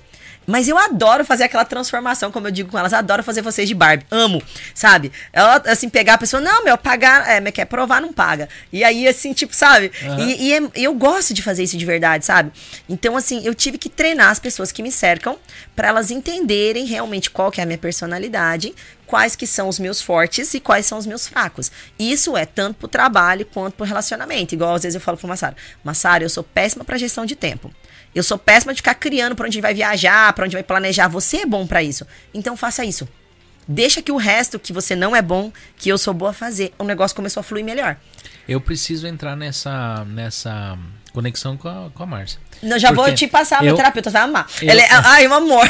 Eu sou assim, eu sou muito, eu sou muito, eu sou Sempre muito... é os dois, amiga. É verdade. É. é os dois, nós estamos juntos. Na verdade, a desevolução do outro tá até onde tá a sua. Porque a partir do momento que a gente evolui, a gente entende que o outro não tá no momento ainda.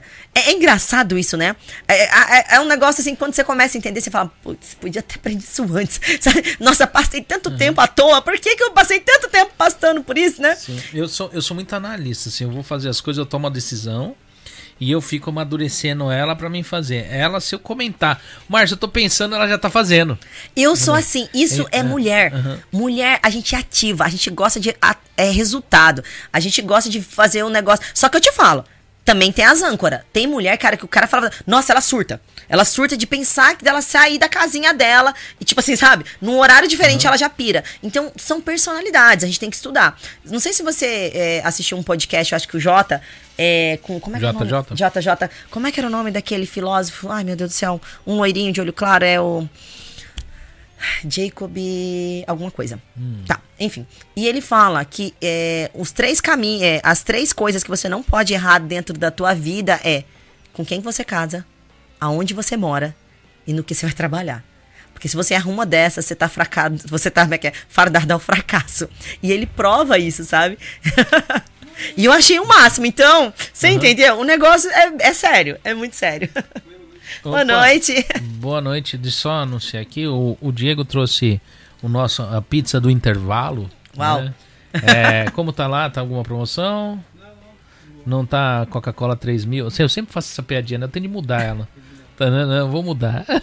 já, já, já ficou de prática. Mas não tem nenhuma, nenhuma promoção lá? Horários, tá os mesmos? É isso aí. O que, que você trouxe hoje, hein? Oi? Ela Calma, acho que não entendeu errado. Ele passou é, é. o comunicado errado, Márcia. Ele passou. Você não come nenhum tipo de queijo. Ai, meu Deus do céu. Oh, meu Deus. Vamos... Mas deve estar tá boa. Com a fome que vai estar tá aqui, meu querido, mas vai ter a massa sem molho. Não, mas... Tem a moda e Ah, tá. Ela não come só um tipo de queijo. Filho. Não, não é. É que assim, eu tenho uma certa intolerância assim à lactose, hum. mas são em queijos mais fortes mesmo. Então, hum. assim, e eu gosto de queijo, isso que é o pior, tá? É, o Belmiro tá. Aí ele é prova disso. Eu tenho intolerância mesmo. O que que acontece? E aí, às vezes, eu erro na, na intensidade do queijo e aí dá ruim pra mim. É, mas é, é assim mesmo. Abre aí, Diego, pizza pro pessoal ver. Aí, Márcia coloca na, tá na câmera central lá, o pessoal Uau. já. Já dá uma... Mas o negócio é chique, eu não tinha assistido até esse ponto. Meu Deus, já tem o docinho é. Eita, nós. Agora não sei se eu gosto, você eu tô com raiva, porque agora eu vou acabar minha dieta. Então, gente, a gente vai soltar um, um, corte de um outro podcast que foi exibido em outro dia, pra, como intervalo aí pra vocês e se divertindo enquanto a gente come. Pra vocês não ver o povo aqui comendo. Igual, ah, é, assim, gente, tipo, aí nessa parte aí já é né? é muito pessoal. É, o pessoal poder ir ao banheiro, mas eles sempre acabam pegando. A gente comendo uns pedacinhos é, porque tá? eu coloco 10 minutos, aí depois passa a publicidade do pessoal e a propaganda do pessoal. né? É, então é isso aí. Eu, eu nem lembro de quem, de quem que é que eu preparei. Ah, é de um, de um extra que teve com o Sérgio e comigo. Acho que tinha mais uma pessoa junto. Né? Solta aí o corte pro pessoal e já já a gente retorna aí. Legal. Beleza?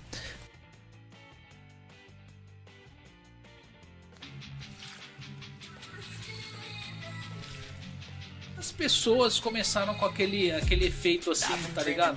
Tipo, eu vou mudar a minha vida esse ano. E já desistiram. Você não já, sei. Você já fez alguma coisa assim esse ano? Eu não contei no, pra vocês qual era o meu plano? Sim, mas seu plano é não fazer nada. Então, tá dando certíssimo. Ah. Pra caramba. Então, você já começou com o seu plano de ser mais redondo. Mais redondo. Como assim mais redondo? É, é, bem simples assim. Eu começo a dobrar a quantidade de caloria que eu vou consumindo, né? então, é. Entendi. Eu, eu, meio que larguei né, essa coisa de querer fazer dieta, tentar emagrecer, criar uhum. metas que nunca vou atingir. Então, então falei, quer saber? Eu vou comer bastante. Tá perto do meu. Do meu. É. O, o meu é tentar bastante coisas novas, certo. mas falhar em todas.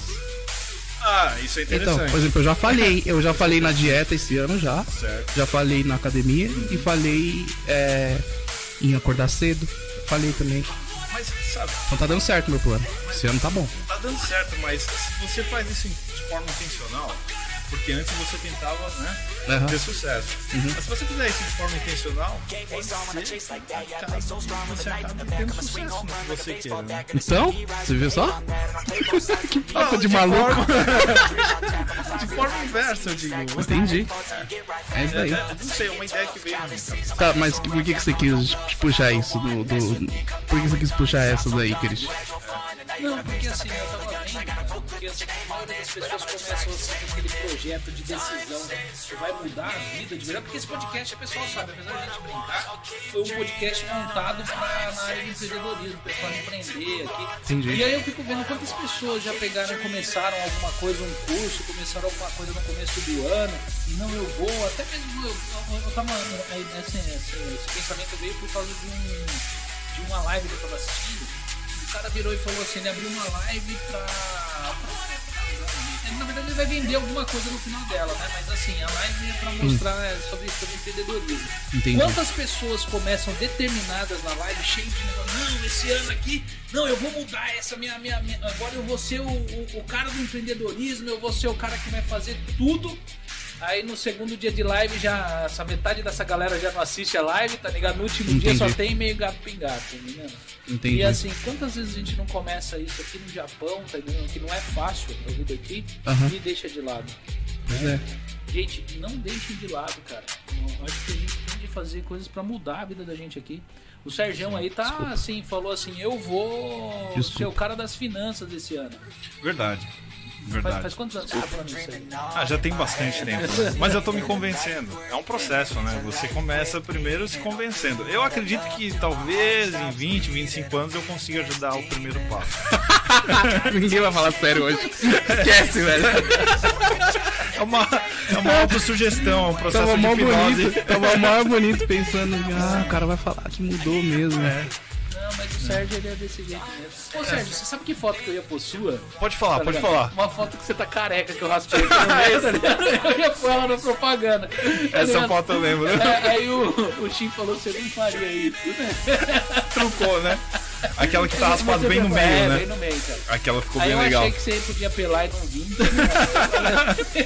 Pior que eu vinha. Eu vinha. Pior que eu vinha. O Sérgio, ele, ele. Quem assistiu a live de Ano Novo aqui, viu um carinha na frente de uma câmera ali fazendo. Lá, lá, lá, lá, É, lá, lá, lá. foi aquilo. O que, aquele dia estava, ah, não, não gosto aparecer. E aí hoje do nada você aceitou vir aí. Sabe o que é? Eu, tava... ah, eu acho que era, um, era um, uma das metas do começo de ano, era ser menos. É, ser menos tímido, é isso daí, hein? Peguei no ar já. Pode ser menos tímido, né? Uhum. Na verdade, não. Na verdade, é, não só tava eu lá fora, mas também tava meu primo ali fora, né? Uhum. E eu achei curioso que tinha um microfone ali. Eu, eu, várias coisas passaram pela minha mente, até porque eu já tinha tomado algumas cervejas, mas assim, uhum. eu imaginei por que que tem um microfone aqui do lado de fora. É, eu pensei, será que é pra que algum beija-flor venha aqui conversar com. Parecia aquele negócio de beija pior, é que você falando assim ninguém vai entender, mas não parecia, vai, é, mas parecia é, aquele negócio de chamar beija-flor, cara. É, é, o pessoal, né, que o pessoal eu montei mó gambiarra nesse é. dia pra colocar as coisas ali fora. E acabou que a gente quase não deixou nada lá fora, só parou meu irmão falando em japonês lá na frente. Entendeu? E você lá cantando lá. Eu, e eu, queria ver se tava funcionando também, é. porque eu já ia ouvir os risos aqui dentro, é. entendeu? Uhum. Aí ninguém falou nada, ninguém deu risada tal. Ah, bom, depois quando eu entrei aqui, as pessoas né, falaram, oh, você tava lá fora, parecia um louco e tal. Mas é, eu acho que assim, é, eu tava só verificando realmente o equipamento, né? se, é, você tá pegando o som Entendi. da rua, né? Ah, Porque ah, tem o som de tá ambiente. Agora. Tem o som de ambiente, né? Uhum. Exatamente. Quando você vai gravar qualquer coisa, seja um clipe, seja um filme, qualquer coisa, você vai ter o diálogo, né, das pessoas que estão lá, ou vai ser dublado de novo e vai ter o som ambiente. Ah, você pensou que era para isso? É, na verdade foi um trabalho de produção. Foi? Exato, entendi. Com certeza. Ah, entendi. Né? O, o, Sérgio, o Sérgio, você conheceu, conheceu ele dia. Conheci ele no dia do ano novo. Esse aqui é meu primo Playboy, tá ligado? Conta aí, pô. Não, não é, que vamos, falar, vamos falar do cosplay, é mais não, engraçado. cosplay, cosplay é uma. Pode falar do cosplay? Não tô sabendo de nada, é, eu tô boiando, vai. O Chique falou cosplay. Uhum. Não, lá, o Sérgio fez curso de como enfrentar a timidez. Pergunta pra ele, como Nossa, é, o papo tá muito interno, tá Vai, conta pra gente aí, pô. Meu, é que esse camarada aí que tá diri é, digitando sem parar. É uhum. o seguinte, a gente tava vendo no canal. Uhum. Não vou falar o nome, né? Porque vai que rende, rende processo e tudo mais. É um sujeito que tá aí no YouTube. É um professor malucão que já deu aula na USP, entendeu? Uhum. E aí ele tem alguns cursos assim como como rachar lenha, como, como a timidez, né? E a gente acha engraçado, mas o, o, interessante do cosplay que ele tava brincando, na ah. verdade é assim, a gente tava procurando algum lugar pra ir, tipo uma balada, alguma coisa assim. Uhum. Era faz muito tempo isso aí. E era naquele. Antigamente tinha aquele é, bar do Tim ali. Ah, tinha bilhar. Já acabou, já não existe mais. E a gente falou, ah, vamos lá no Tim, deve ter alguma coisa e tal. A gente foi lá, chegou lá, de repente, tinha dois caras assim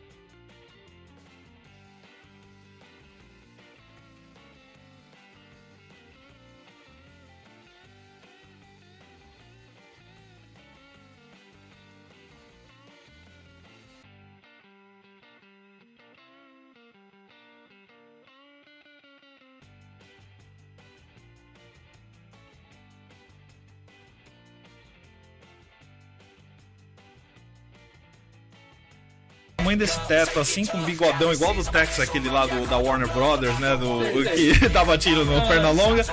Aí os caras estavam com chapelão, camisa xadrez. Não, tava um cara, então. Como que ele chama? Esqueci é. o nome dele. Como que ele chama, Márcio? Aquele personagem do, do, do Pernalonga que usa o chapelão. É o Tex. É o Tex, é o Tex exatamente. Só faltava espora na bota, ah. entendeu? E dois caras assim, todo mundo de, de, de, de chapéu assim. Falei, e a gente no Japão, a gente tá no Japão, do outro lado do mundo. A gente falou, ah, deve ser cosplay isso aqui, eles estão fazendo algum, né? E aí ele começou a achar o bico tal, cosplay. Mas foi bem uma cena bem insólita. E os caras ainda, e ainda aquele sotaque, né, do interior. É. Boa tarde! aqui isso? É, ali na frente do, do Patinco. Eu não conheço aqui, aqui, mas é. Tá, é, tem um patinco ali. Eu fiquei olhando aquilo lá, tipo, e meia dúzia de gato pingado na balada do pessoal. Né? eu fiquei olhando aquilo lá, parecia uma cena tão deprê de filme. Não sei quem, quem era mais triste aquilo era bem triste. Aquilo então, mas era... quem era mais triste? A pessoa que saiu pra procurar aqui ou quem tava lá já? Exatamente. E aí né? que tá a pergunta. A tristeza, a tristeza de ter que procurar alguma coisa, né, na noite aqui de Minocamo, que não tem nada. Minocamo é terrível, cara. É terrível, né? terrível cara. pra quem quer sair, pra quem não quer, pra quem quer ficar em casa. Exatamente. Né? Porque Minocamo, você, a, a, pra família não se acha nada. Pro pessoal que não.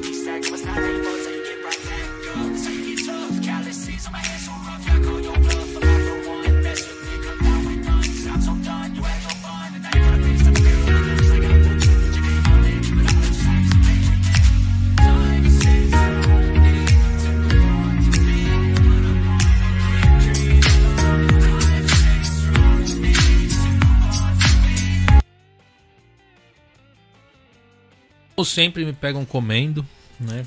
Às vezes deve ser porque eu como mais que os outros. né, eu vou aqui fazer um agradecimento aí ao pessoal que tá aí. Juliana Neném, boa noite. Roberto Nakada. Boa noite, Cristian Mar, estamos juntos. Boa noite, é Cláudio Suzuki, né? É, Índio, boa noite. Kelvin Nakashima, boa noite. Kelvin, meu amigo. É, Manda um abraço pra Márcia, o Kelvin falou. Uma pessoa muito querida, de uma mente extraordinária, que foi muito importante na minha jornada. Show, Kelvin! Aí o Nelson da Fazendinha, boa noite, Cast Brother convidada. Marquinho Ishimaru. É muito bom essa entrevista. Como sempre, ótima qualidade. Parabéns, vamos aproveitar. Né? Deixa eu ver porque o Nelson da Fazendinha falou porque não pediu na Fazendinha de Yamanashi. Foi o que que ele falou? Ah, melancia. Opa, já passa aí o contato aí pra gente, com certeza, gente. São dois agricultores aqui do Japão. Eu adoro, nossa, gente, tudo que é mais natural assim. E eles, hoje eles atingem o mercado japonês, né? Mas ele se, se pedir... É, Entre em contato aí comigo, né? Nelson. né, deixa eu ver aqui. É, Marketing Mara, muito bom ouvir pessoas que souberam aproveitar a chance e conseguiram crescer. Faz com que nós também não deixemos de persistir e persistência leva ao sucesso. E assim como no Cast Brothers, obrigado. Deixa eu ver aqui. Célia Nakano. Takano. Boa noite, meus queridos Cast Brothers, Márcia querida. Suzy Takal, equipe do podcast, vizinha. Isso. Adoro. Beijo, Ela falou, uma loucura mesmo. Se não tiver controle no cast, deixa eu ver. Ela falou, deixa um legado. A inveja não é somente nas coisas materiais, muitas vezes as pessoas invejam pelo jeito de ser da pessoa, independentemente da posição social. Isso é verdade. Deixa eu ver aqui.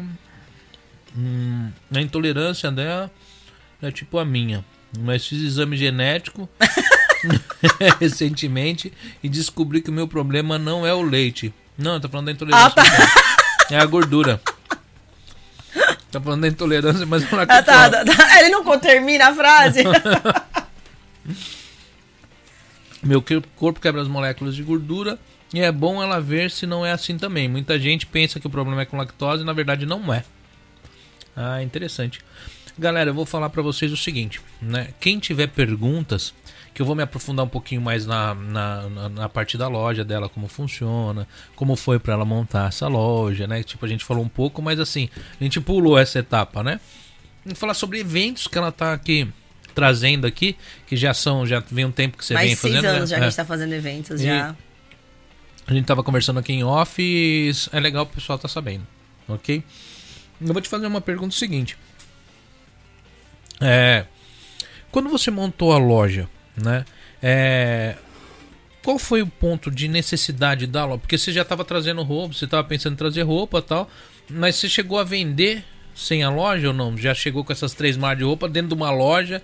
Então, e qual foram as dificuldades é, que você encontrou para montar Na verdade, eu fiz tudo que vai contra as regras, né? O ideal seria a pessoa, primeiro, ela ter clientes ter uma experiência de mercado para depois ela abrir uma empresa. Hum. Eu realmente fui na, na cara e na coragem. Se você for pegar isso com um especialista e você fazer é, uma pesquisa, isso é o maior erro que a pessoa pode fazer, tá? Hum. Foi o que eu fiz, tá?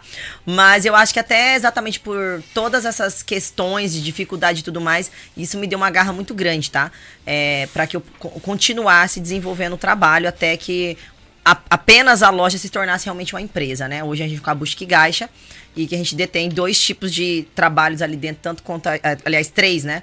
Que é tanto a parte de importações de produtos, distribuição, quanto a empresa do meu esposo e a Século XXI que trabalha no varejo, né? E agora também a gente entra na parte de promoter de eventos, que a gente está fazendo vários eventos aí. Enfim, é, o que que acontece? Quando eu abri a empresa, eu não tinha noção nenhuma, como a maioria das pessoas. Isso é bom deixar claro. Ninguém é, se torna empresário e depois abre uma empresa. Isso, Sim. tipo assim, quem tiver esperando isso, eu acho que ele tá meio equivocado, tá? Porque a pessoa, se ela estudar o que é ser empresário, ele não abre empresa. Não abre. Não abre De porque. Não, não vai abrir, porque, veja bem, ele não tem segurança, ele não tem é, seguro-desemprego, ele não tem nada que vai garantir o sucesso dele, tá? E outra, a responsabilidade é 100% sua, tá? Não tem esse negócio, acordei mal, hoje eu não abro minha empresa. Ah, hoje eu não tô afim, sabe? ah, as coisas tá difícil, vou mudar de serviço porque tal lugar paga não sei quanto mais a hora. Isso não existe. Você tá entendendo? O empresário, ele fica, não. quando ele pega uma doença igual essa que teve, ele, ele, ele fica pensando na possibilidade dele trabalhar do jeito que ele tá, tá entendendo? é, não pode ficar né? em casa se coçando, não. Eu, na verdade, é, como quando a minha filha pegou, mesmo a gente não tendo, né, é, tido vírus assim mesmo, a gente ficou trancada de casa e falava, meu Deus, eu preciso trabalhar, eu preciso trabalhar, porque eu não vou receber nada. Porque você não recebe nada. você tá é. entendendo? Por mais que eu pague chacai, roquem, isso, aquilo, tal, tal, tal, você que é dono, você não recebe nada. Eu tive duas filhas, eu não tenho licença maternidade. Eu briguei. Nossa, meu brinco caiu aqui, gente, desculpa. O que, que é isso? o corte desmontando no ar. Vou, vou fazer o corte. Oh, meu Deus, segura aí nele. Desmontando no ar. ao vivo, okay, ao vivo, é quase isso mesmo. Aí o que, que aconteceu? É, quando eu tive as crianças, eu não tive licença maternidade. Eu discuti na, lá, né, no, na, no Chacai, porque eu, eu, eu, na minha cabeça, na minha concepção, eu precisaria receber isso, porque a minha empresa deixaria de faturar se eu não tivesse uhum. ali dentro, e se eu tivesse que trabalhar, alguém teria que me ajudar. Então aumentaria meus gastos, né? Não, você não tem direito. Ah, eu fiquei surtei, cara, mas enfim.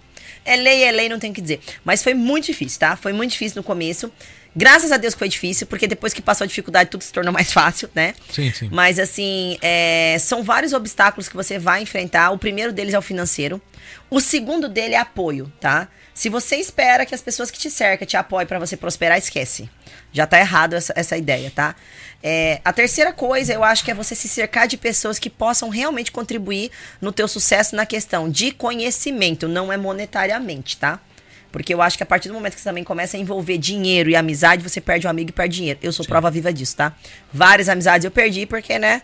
Podia ter perdido só um amigo sem perder o dinheiro, né? Ter que perder os dois juntos é o pior, né? Hum. Enfim, e aí isso aí é complicado. Meu avô sempre falava assim: se for envolver é o dinheiro, perde o amigo, não perde o dinheiro. Porque o amigo pois depois então, ele volta. Volta. Agora, o, dinheiro, o dinheiro você perde se... os, Tá no meio não vem, né? É, não vem. Não vem nem o amigo nem o dinheiro. Você perde os dois É, e isso é um negócio sério. E é engraçado que eu acredito muito, tá? E eu, eu posso afirmar isso, tá? Que é impossível um ser humano que ele é, é como é que fala? Incorreto com as coisas dele, que ele deve aqui, ali e tal, e ele achar que ele vai prosperar dessa forma, que ele não vai. Ele não vai porque ele não sabe o que, que é prosperidade. Porque tudo que ele tem não é dele. Então, ele, ele mesmo boicota ele o tempo inteiro. Ele fala para as pessoas que ele tem dinheiro, que ele tem, mas na verdade ele não tem. E ele não tendo, ele não consegue achar uma força interior de dizer: eu sou capaz, eu sou foda.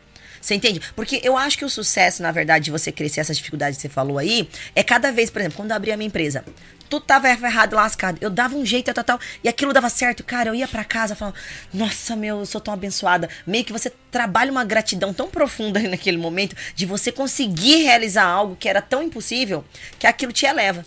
Você entende? Uhum. E a pessoa que ela vive nessas falcatuas, roubando, lesando, devendo, pedindo emprestado e nunca devolvendo essas coisas, ela nunca vai saber o que é isso. Não vai passar nem perto. Então você consegue entender que o nível dela é impossível. Ele, ele pode transparecer para as outras pessoas pela questão material de alguma forma. Mas basta aprofundar um pouquinho ali que aquilo ali não, não tem. Como é que fala? Não tem base tá criando, como é que fala? Tá subindo prédio em, em como é que fala? É, em base de isopor, você tá entendendo? Não faz sentido, né? Então, essas maiores dificuldades que eu senti foi nisso. Tanto na questão do departamento dos outros, eu vou dizer dessa forma, tá? Que são opiniões alheias, tá? É, quanto a questão financeira. Foi as duas coisas que mais me pegou. Porque é a hora que você se sente mais sozinho, parece que a pessoa se sente feliz de te ver na merda, né? E realmente as pessoas que te ajudam normalmente é a família, né? É a família ou são aqueles amigos que falam, não, cara, eu vou te ajudar, vou indicar. Não é aquele que te dá dinheiro, não. É aquele que te ajuda a tirar daquele lugar que você tá. Sim. Ele é te arrumar cliente, arrumar parceria. Você tá entendendo? Essas pessoas que me ajudaram na época que eu precisei estão no meu coração e vão estar sempre, sabe? Que são as pessoas realmente que é, me levaram, né? Enfim, essa daí foi, eu acho que, uma das coisas que mais me pegou mesmo, assim, no começo de trabalho, né?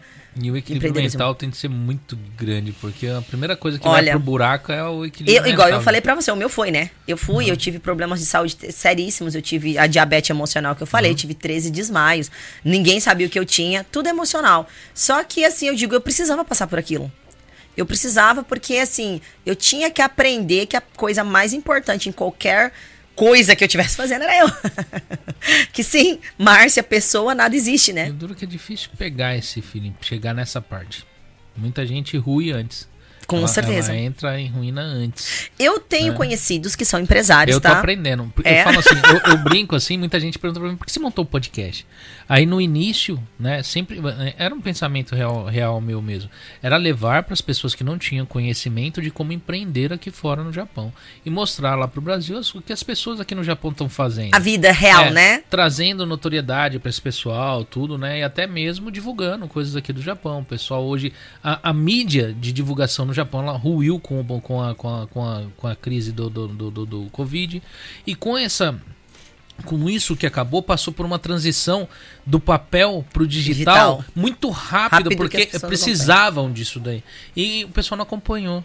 Então, assim, a- hoje tem, existe essa necessidade. Hoje, que nem o pessoal que faz evento, eles até agora eles estão com dificuldade de divulgar o evento. Antigamente eles colocavam numa, numa revista, na alternativa, Aham. colocava, saía lá na, na, na, na IPC, saía em algum lugar, pronto, tá divulgado. Hoje não. Hoje não, não, hoje a gente tem que ralar um Né? pouquinho mais, ou tem que investir um pouquinho mais, né, em tráfego Sim. pago e tudo mais, né? E esse tráfego pago, você pode pegar. Você tem uma rede, eu acho que a- a- o seu, o seu, o seu Face ele tá com 13 mil pessoas, eu acho. Eu sei que. Acho que é, eu tenho acho que acho 13 que- mil é. e 10 mil no Instagram, algo do tipo. é. Não, o Instagram eu acho que é 20, não é? 20, Não, não, 10, 10, 10, 10, aham. Não. Então, um desses eu acho que tem uma quantidade boa. E eu falo pra você assim: antigamente qualquer coisa que você postava chegava. Hoje não. É verdade. Hoje, mesmo tendo um pessoal que tá ali consumindo tudo que você posta, toda a roupa que você coloca, mesmo assim ele não entrega. ele Hoje a quer- gente é. tem um investimento alto nisso. Ele A gente tem- quer, pra entregar aquilo que você posta, que antigamente ele entregava sozinho, hoje você tem de fazer tráfego. Tem que pagar, tem que Entendeu? botar a mão no bolso, não e, tem como. e isso não quer dizer que vai chegar a nem a 50% das, das pessoas que estão ali que me seguindo. Entendeu? Então, quer dizer, hoje ficou difícil essa parte. Então, muita gente não soube pegar essa transição, né? E tá- ainda tá difícil. E eu acho que esse tipo de mídia é uma mídia boa, porque o pessoal assiste no ao vivo. É, ao e vivo, vai ficar é, ali depois é, pra quem vai perder, ficar, pode assistir assistindo. depois, com certeza. Então, eu achei que era uma boa coisa. Mas hoje eu vejo assim. Hoje eu já tenho o pensamento seguinte. Pra mim, o network e o aprendizado que eu tenho aqui me traz muito mais, às vezes, do que às vezes até o que eu tô oferecendo. Tá Isso daí é o que eu tava Sério. tentando explicar aquela hora que eu te falei do que cerca. Aham. Às vezes você tem que pagar o preço da escolha do que vai te cercar. Tipo assim, quais são essas amizades, quais são esses, é, essas pessoas que vão contribuir no teu, no teu empreendimento, tá? Porque achismo, o mundo tá cheio. Eu quero saber de resultado, tá?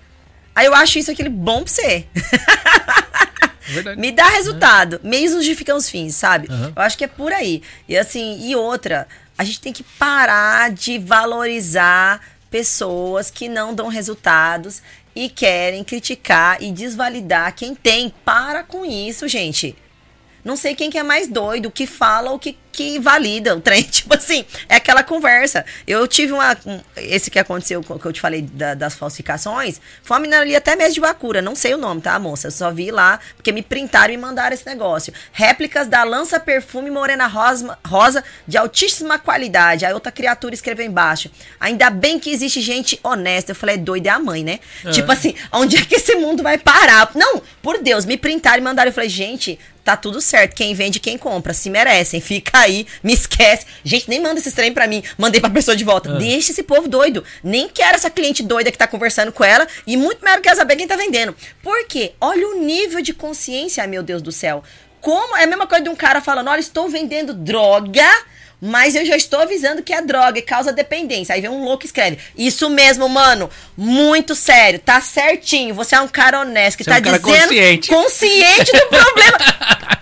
Cara, é sério isso? Não, ou eu sou. Não, tipo, eu sou muito quadrada, ou esse mundo tá acabado, meu Deus do céu. Tipo assim, você consegue entender? E a gente tá nesse nível, Tá. Christian. Tá nível- terrível. É sério. O nível da loucura tá chegando a esse ponto. E aí, como é que você vai se comunicar com as pessoas que pensam desta forma, meu Deus do céu? Não dá.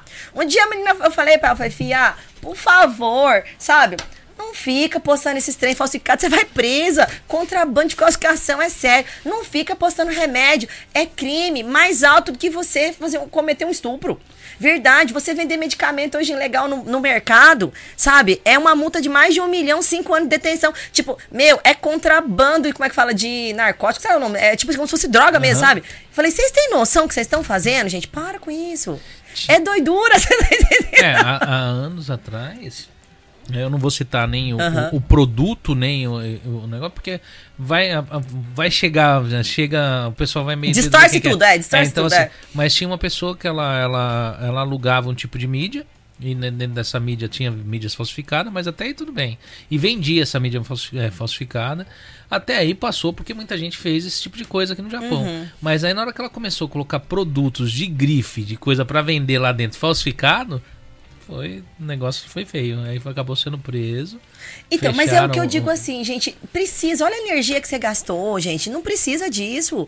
Tudo, tudo hoje em dia é consumível, tudo hoje é vendável, a gente tem possibilidades para isso, seja criativo. Não, e o Brasil, se você for pedir coisas do Sim. Brasil, detém coisas que não tem marca de uma excelentíssima qualidade. Se você quiser vender um bom produto, você Sério, consegue. dá para fazer, dá. Entendeu? Se você quiser começar, tá querendo começar, você não tem condições de mexer com grife, você pode buscar um produto de boa qualidade e começar de um jeito diferente, sem precisar pegar e ficar Não, eu falo isso para você porque quando eu era muito novinha, eu também já comprei falsificado. E é terrível. Primeiro que todo mundo que entende de grife, olha e sabe que você tá usando falsificado. E segundo, que aquela porcaria desmonta na tua mão, sabe? É sério, na hora que você mais precisa, que ela poderia estar tá funcionando, a alça do treco tá arrebentando, tá todo esfarelando. Tipo assim, é, do, é, do, como é, que é duas vergonhas, sabe? e estresses que você passa, né? Então, são coisas que a gente tem que tomar um pouco de consciência. É, não estou, assim, julgando de uma forma dizendo, olha, gente, isso é, é um crime, vocês são tudo presos. Não, gente, é questão de consciência. Não, mas vender falsificado é um crime. Não, não, eu, a sim, é. tem que ser realista. tipo, é um crime, não tem essa, não vou falar. É, um, é tipo, crime crime. Sim, eu digo que assim, é de consciência de você tentar entender o nível disso. Sim. Você entende? É, é criminoso e a pessoa tem que entender as consequências. Não tô dizendo, você quer fazer? Faz. Tem um cara que vende droga, ele sabe quais as consequências. Sim, claro, e o que compra a, também. É, a pessoa que vai vender falsificado, ela sabe que é falsificado, ela sabe que é um problema e que ela tem, ela sabe as consequências. Ninguém cai nessa de gaiato. Eu acho que tem uns que caem, ah, Será? Acho que tem. Pode, pode cair. É a pessoa, às vezes, demais. que vai lá e compra, achando que não vai ter problema, ela fala: ah, não, mas eu não sou que tô vendendo. Mas é. mas você repente, está contribuindo para aquela repente, pessoa. Aí, de repente, a pessoa é pega como interceptador, ela fala: ah, eu não sabia. Essa eu até falo que. É. Mas a pessoa que vende o falsificado, ela sabe que o falsificado traz. Traz problemas. Traz, traz um problema por detrás. Senão você não precisa vender escondido, você não precisa você podia anunciar em qualquer é lugar. É verdade, é, faz tipo, sentido, é, sim. Então, sim. É, na verdade, a pessoa ela sabe o que ela está fazendo. Tá então, eu acho que é isso aí que você está falando. É, para mim, hoje, é, essa dificuldade de quando eu abri a empresa, a maior dificuldade foi essa, tá? Entre a, a amizade e o departamento dos outros que me cercavam e a pressão financeira.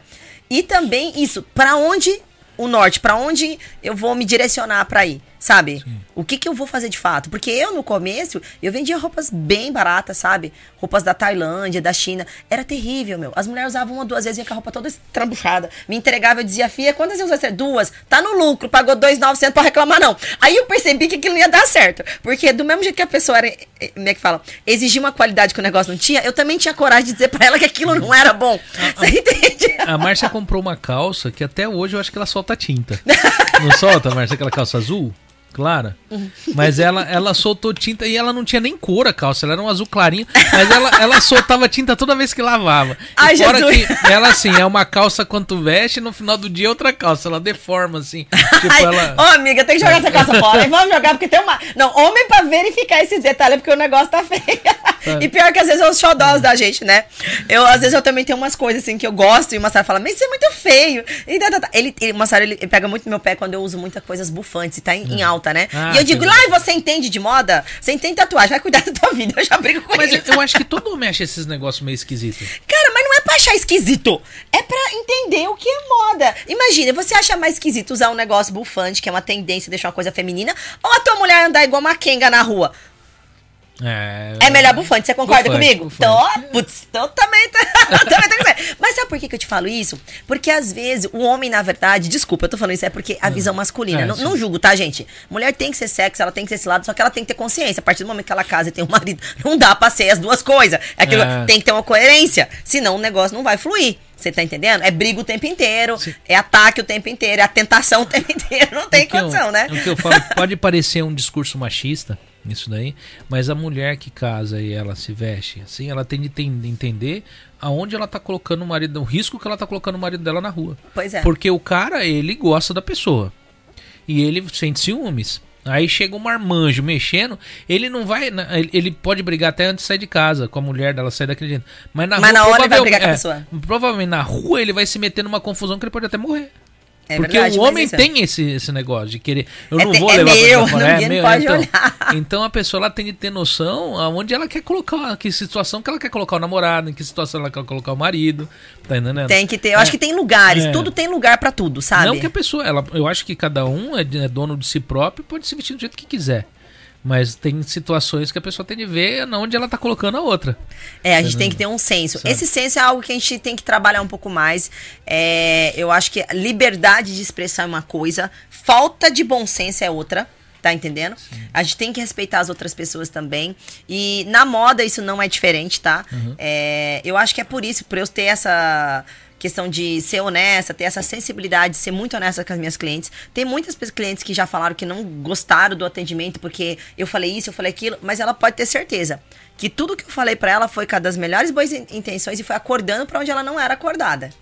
Você Sim. consegue entender isso? Aham. E agora, se doeu, é porque é verdade. É a mesma coisa de eu dizer pra você assim, ô Christian, você tá meio redondinho. Aí você vai dizer, não, tô magro, você não viu o tanquinho aqui? Você conseguiu Quer- entender? quer Porque- investimento. isso, mas aí você entende? Então acho que é mais ou menos isso. Ou é ou não é. Então quando dói, é porque você não tá sabendo lidar e não tá se enxergando a realidade. Porque se não é verdade, a pessoa vai dizer, ô Marcia, desculpa, mas isso aí não procede o que você tá falando, entendeu? Agora, se ela acolhe aquilo e diz, ah, não, mas eu quero ser assim, eu nasci assim, tô com síndrome de Gabriela. Meu, não funciona assim, sabe?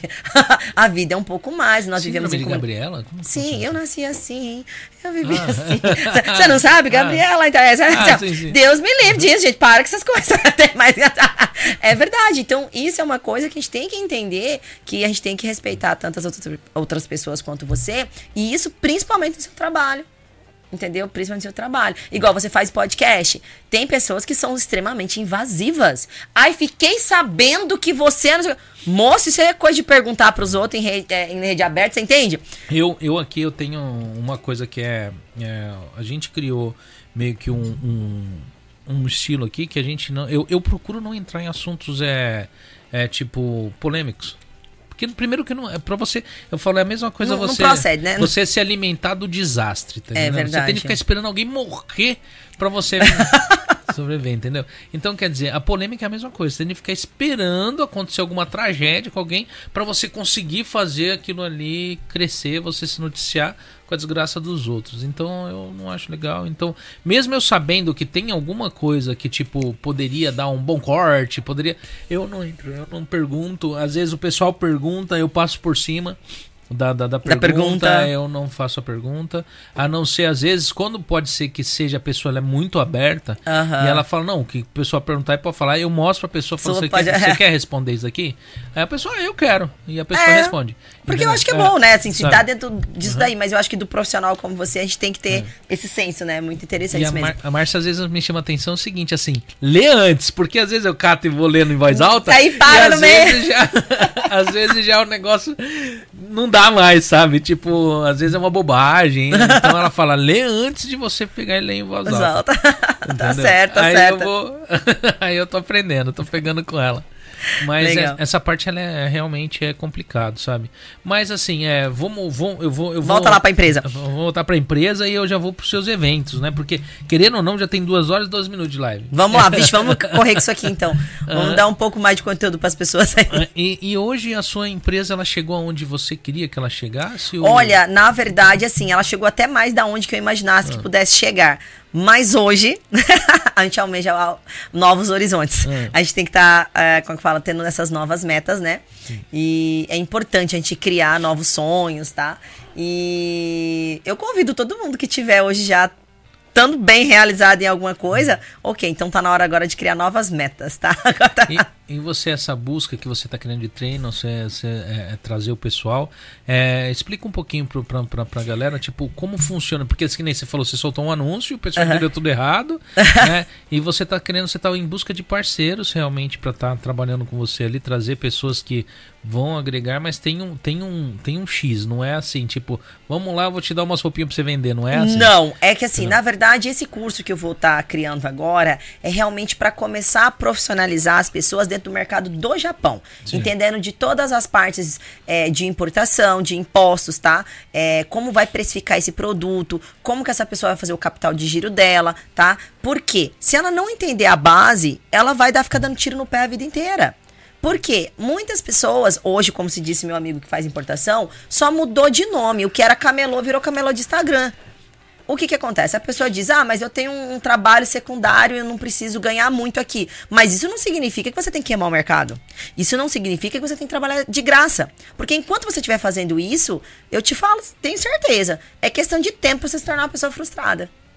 É verdade. Você entende? Porque assim, eu acho que você colocou dedicação em algo, você tá esperando retorno de volta.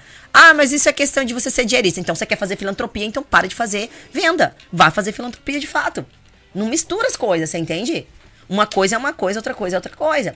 E é isso que eu tô achando, assim, que realmente tá faltando, essa questão desse profissionalismo, sabe? As pessoas querem, tipo, viver de status, de mídia social, quero todo mundo quer ser influencer digital. Gente, é, como se diz, eu digo assim, meninas, todo mundo que me manda mensagem, se eu não aceitei, vocês têm que entender que eu olhei o perfil das pessoas que mandaram e veja bem, a minha mídia é mais forte que a sua. Então quem teria que pagar para estar na minha mídia é você e não eu para você. Você consegue entender? Uhum, uhum. Tá errado. Tá estranho o negócio. Ah, mas eu vou te levar meia dúzia de pessoas. Então, pera lá, então você não vai cobrar. Você vai fazer de uma outra forma, a gente vai fazer uma permuta, vai fazer uma troca. E, tipo, você tem que ter humildade pro crescimento. Sim. Você entende? É a mesma coisa eu dizer pra, pra um artista, olha, eu vou te dar uma roupa, mas aí você paga por ela para você fazer a minha propaganda que eu falo, você tá louca? Tipo, você entende? Mas não que eu esteja me comparando a um artista, mas eu digo, a questão de nível, a gente tem que ter esse bom senso. Você entende? Porque às vezes assim, eu gostaria realmente de ajudar todo mundo. Mas caramba, o meu produto é um produto caro, sabe, Christian? Não é barato. Qualquer produto meu ultrapassa as casas dos 10 mil ienes. Então não dá pra me ficar sorteando roupinha aí pra todo mundo. Aí a Márcia é chata, fulana que é boazinha. Lógico, meu amor, paga gorrinha com aí na peça.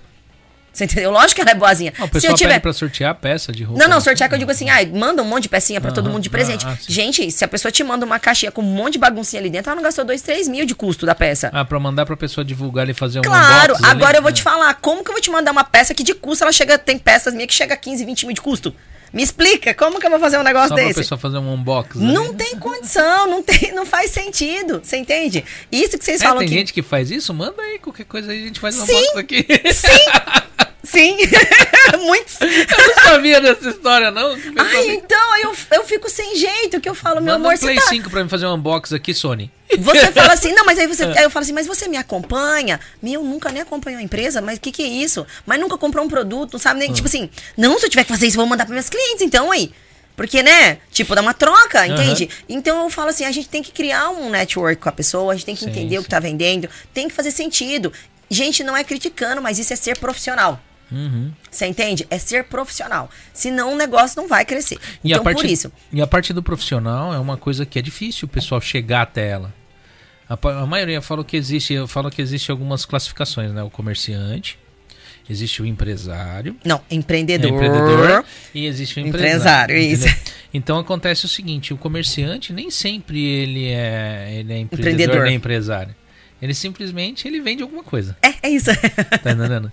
E ele vende um serviço ou vende um produto, mas muitos desses comerciantes, eles não sabem o quanto ele, eh, esse, esse realmente custa esse produto dele.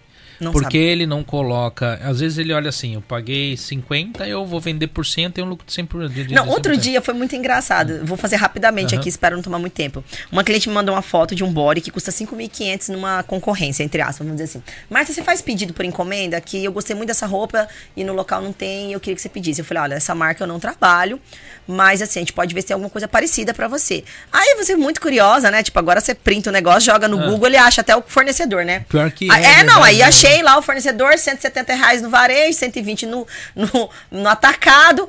5.500. Aí eu comecei a calcular o negócio, falei, tá, 25, 35% de exportação mais imposto, cotação de hoje, 4.400. Ué, Se a pessoa tá vendendo por 5.500, se ela pagar o imposto, ela tá ganhando gorriaco 500. Mas que desgrameira de cálculo é esse? Eu falei, ô amiga, mesmo que você pudesse comprar por esse preço, sem chance. tipo assim, eu não conseguiria comercializar por esse valor. Você consegue entender? Porque não sabem calcular. Na cabecinha da pessoa, eu paguei 120, se eu vender por 5.500, nossa, eu tô ganhando horrores. Jura? Você colocou ali a importação, você colocou. Ah, mas não pago o imposto porque eu trago por baixo dos panos. Tá, mas aí você vai ser empreendedor e crescer quando? Se você não sabe nem calcular isso, se você não sabe fazer precificação de produto.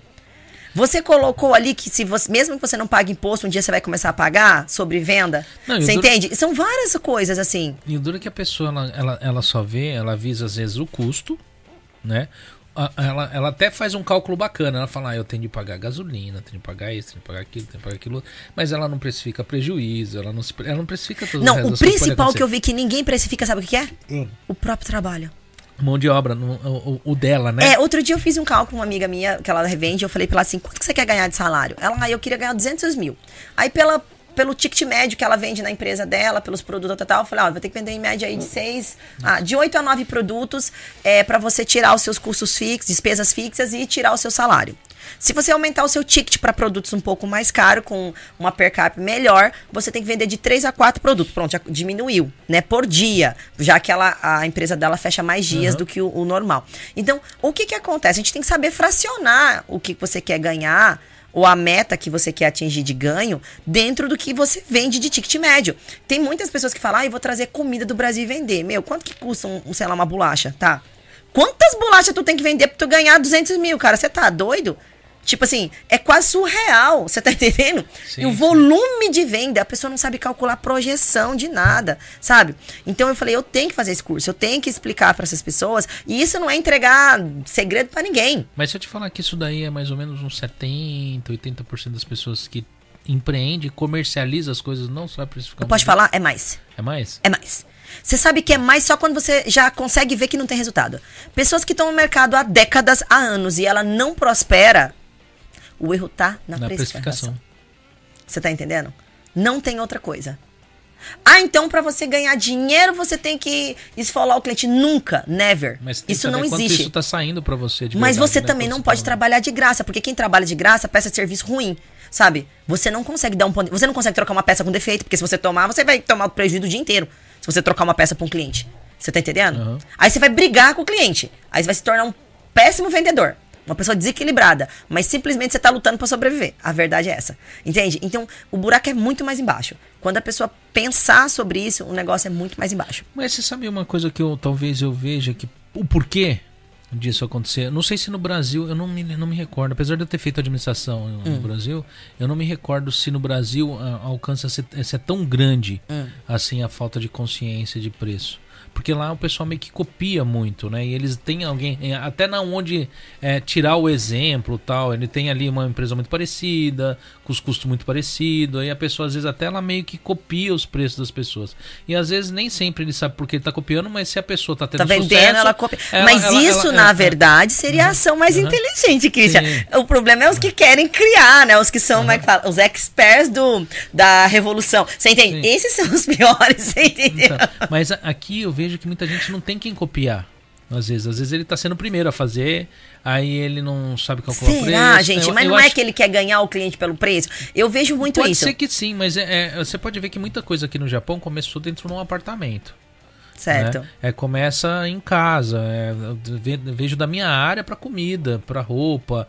Muita gente começa fazendo uma coxinha em casa. Aí de repente você vai ver ele tá alugando um lugarzinho e vai. E só que ele ainda tá com a cabeça do apartamento dos custos que ele pagava na casa dele, ele não tá tirando que agora ele tem que pagar um aluguel, tem que pagar água, tem que pagar luz. Tá oh, posso te dar um exemplo é. muito bacana? Tem pessoas que fazem importações é, é, mudando o valor de, de FOB de nota, tá? É, vou simplificar para vocês. já vi bastante já. Veja bem, uma pessoa que ela muda o valor de FOB do produto, ela tá fazendo duas coisas idiotas na vida dela. Primeiro, ela não tendo despesa para declarar. Aí, hiperfaturamento no fechamento fiscal. O que, que vai acontecer? Tudo que era para ser lucro vai ser imposto. Porque se você não tem despesa, é lucro, você concorda sim, comigo? Sim. Eu, então, eu... tipo assim, ela tá fazendo duas coisas erradas. Tipo assim, uma em cima da outra. Era muito mais fácil ela fazer o certo, que ela ia lucrar mais. Tipo assim, e ela ia pagar menos impostos, porque ela tem despesa para bater. No entanto, ela prefere fazer errado duas vezes. Você entende? Tipo assim. Eu, eu, teve uma época que eu queria mexer, mexer com venda de produtos de cosmético aqui no Japão. Vixe, até, licenciamento, meu querido. Cada até, um cosmético aqui é caríssimo. Até eu descobri que, tipo, não dava para fazer isso legalmente. É, não dá. Porque você eh, tem muito produto que não passa pelo Muito não, praticamente é, quase é, todos. É por isso que sim. a Natura não entrou. É. Aí o que acontece? Aí você começa a vender por debaixo dos panos, é o que você falou, hiperfaturamento. Esse dinheiro cai na sua conta. Não tem da onde você declarar que isso daí foi um produto que você trouxe de venda. Não dá para você tirar o preço de custo.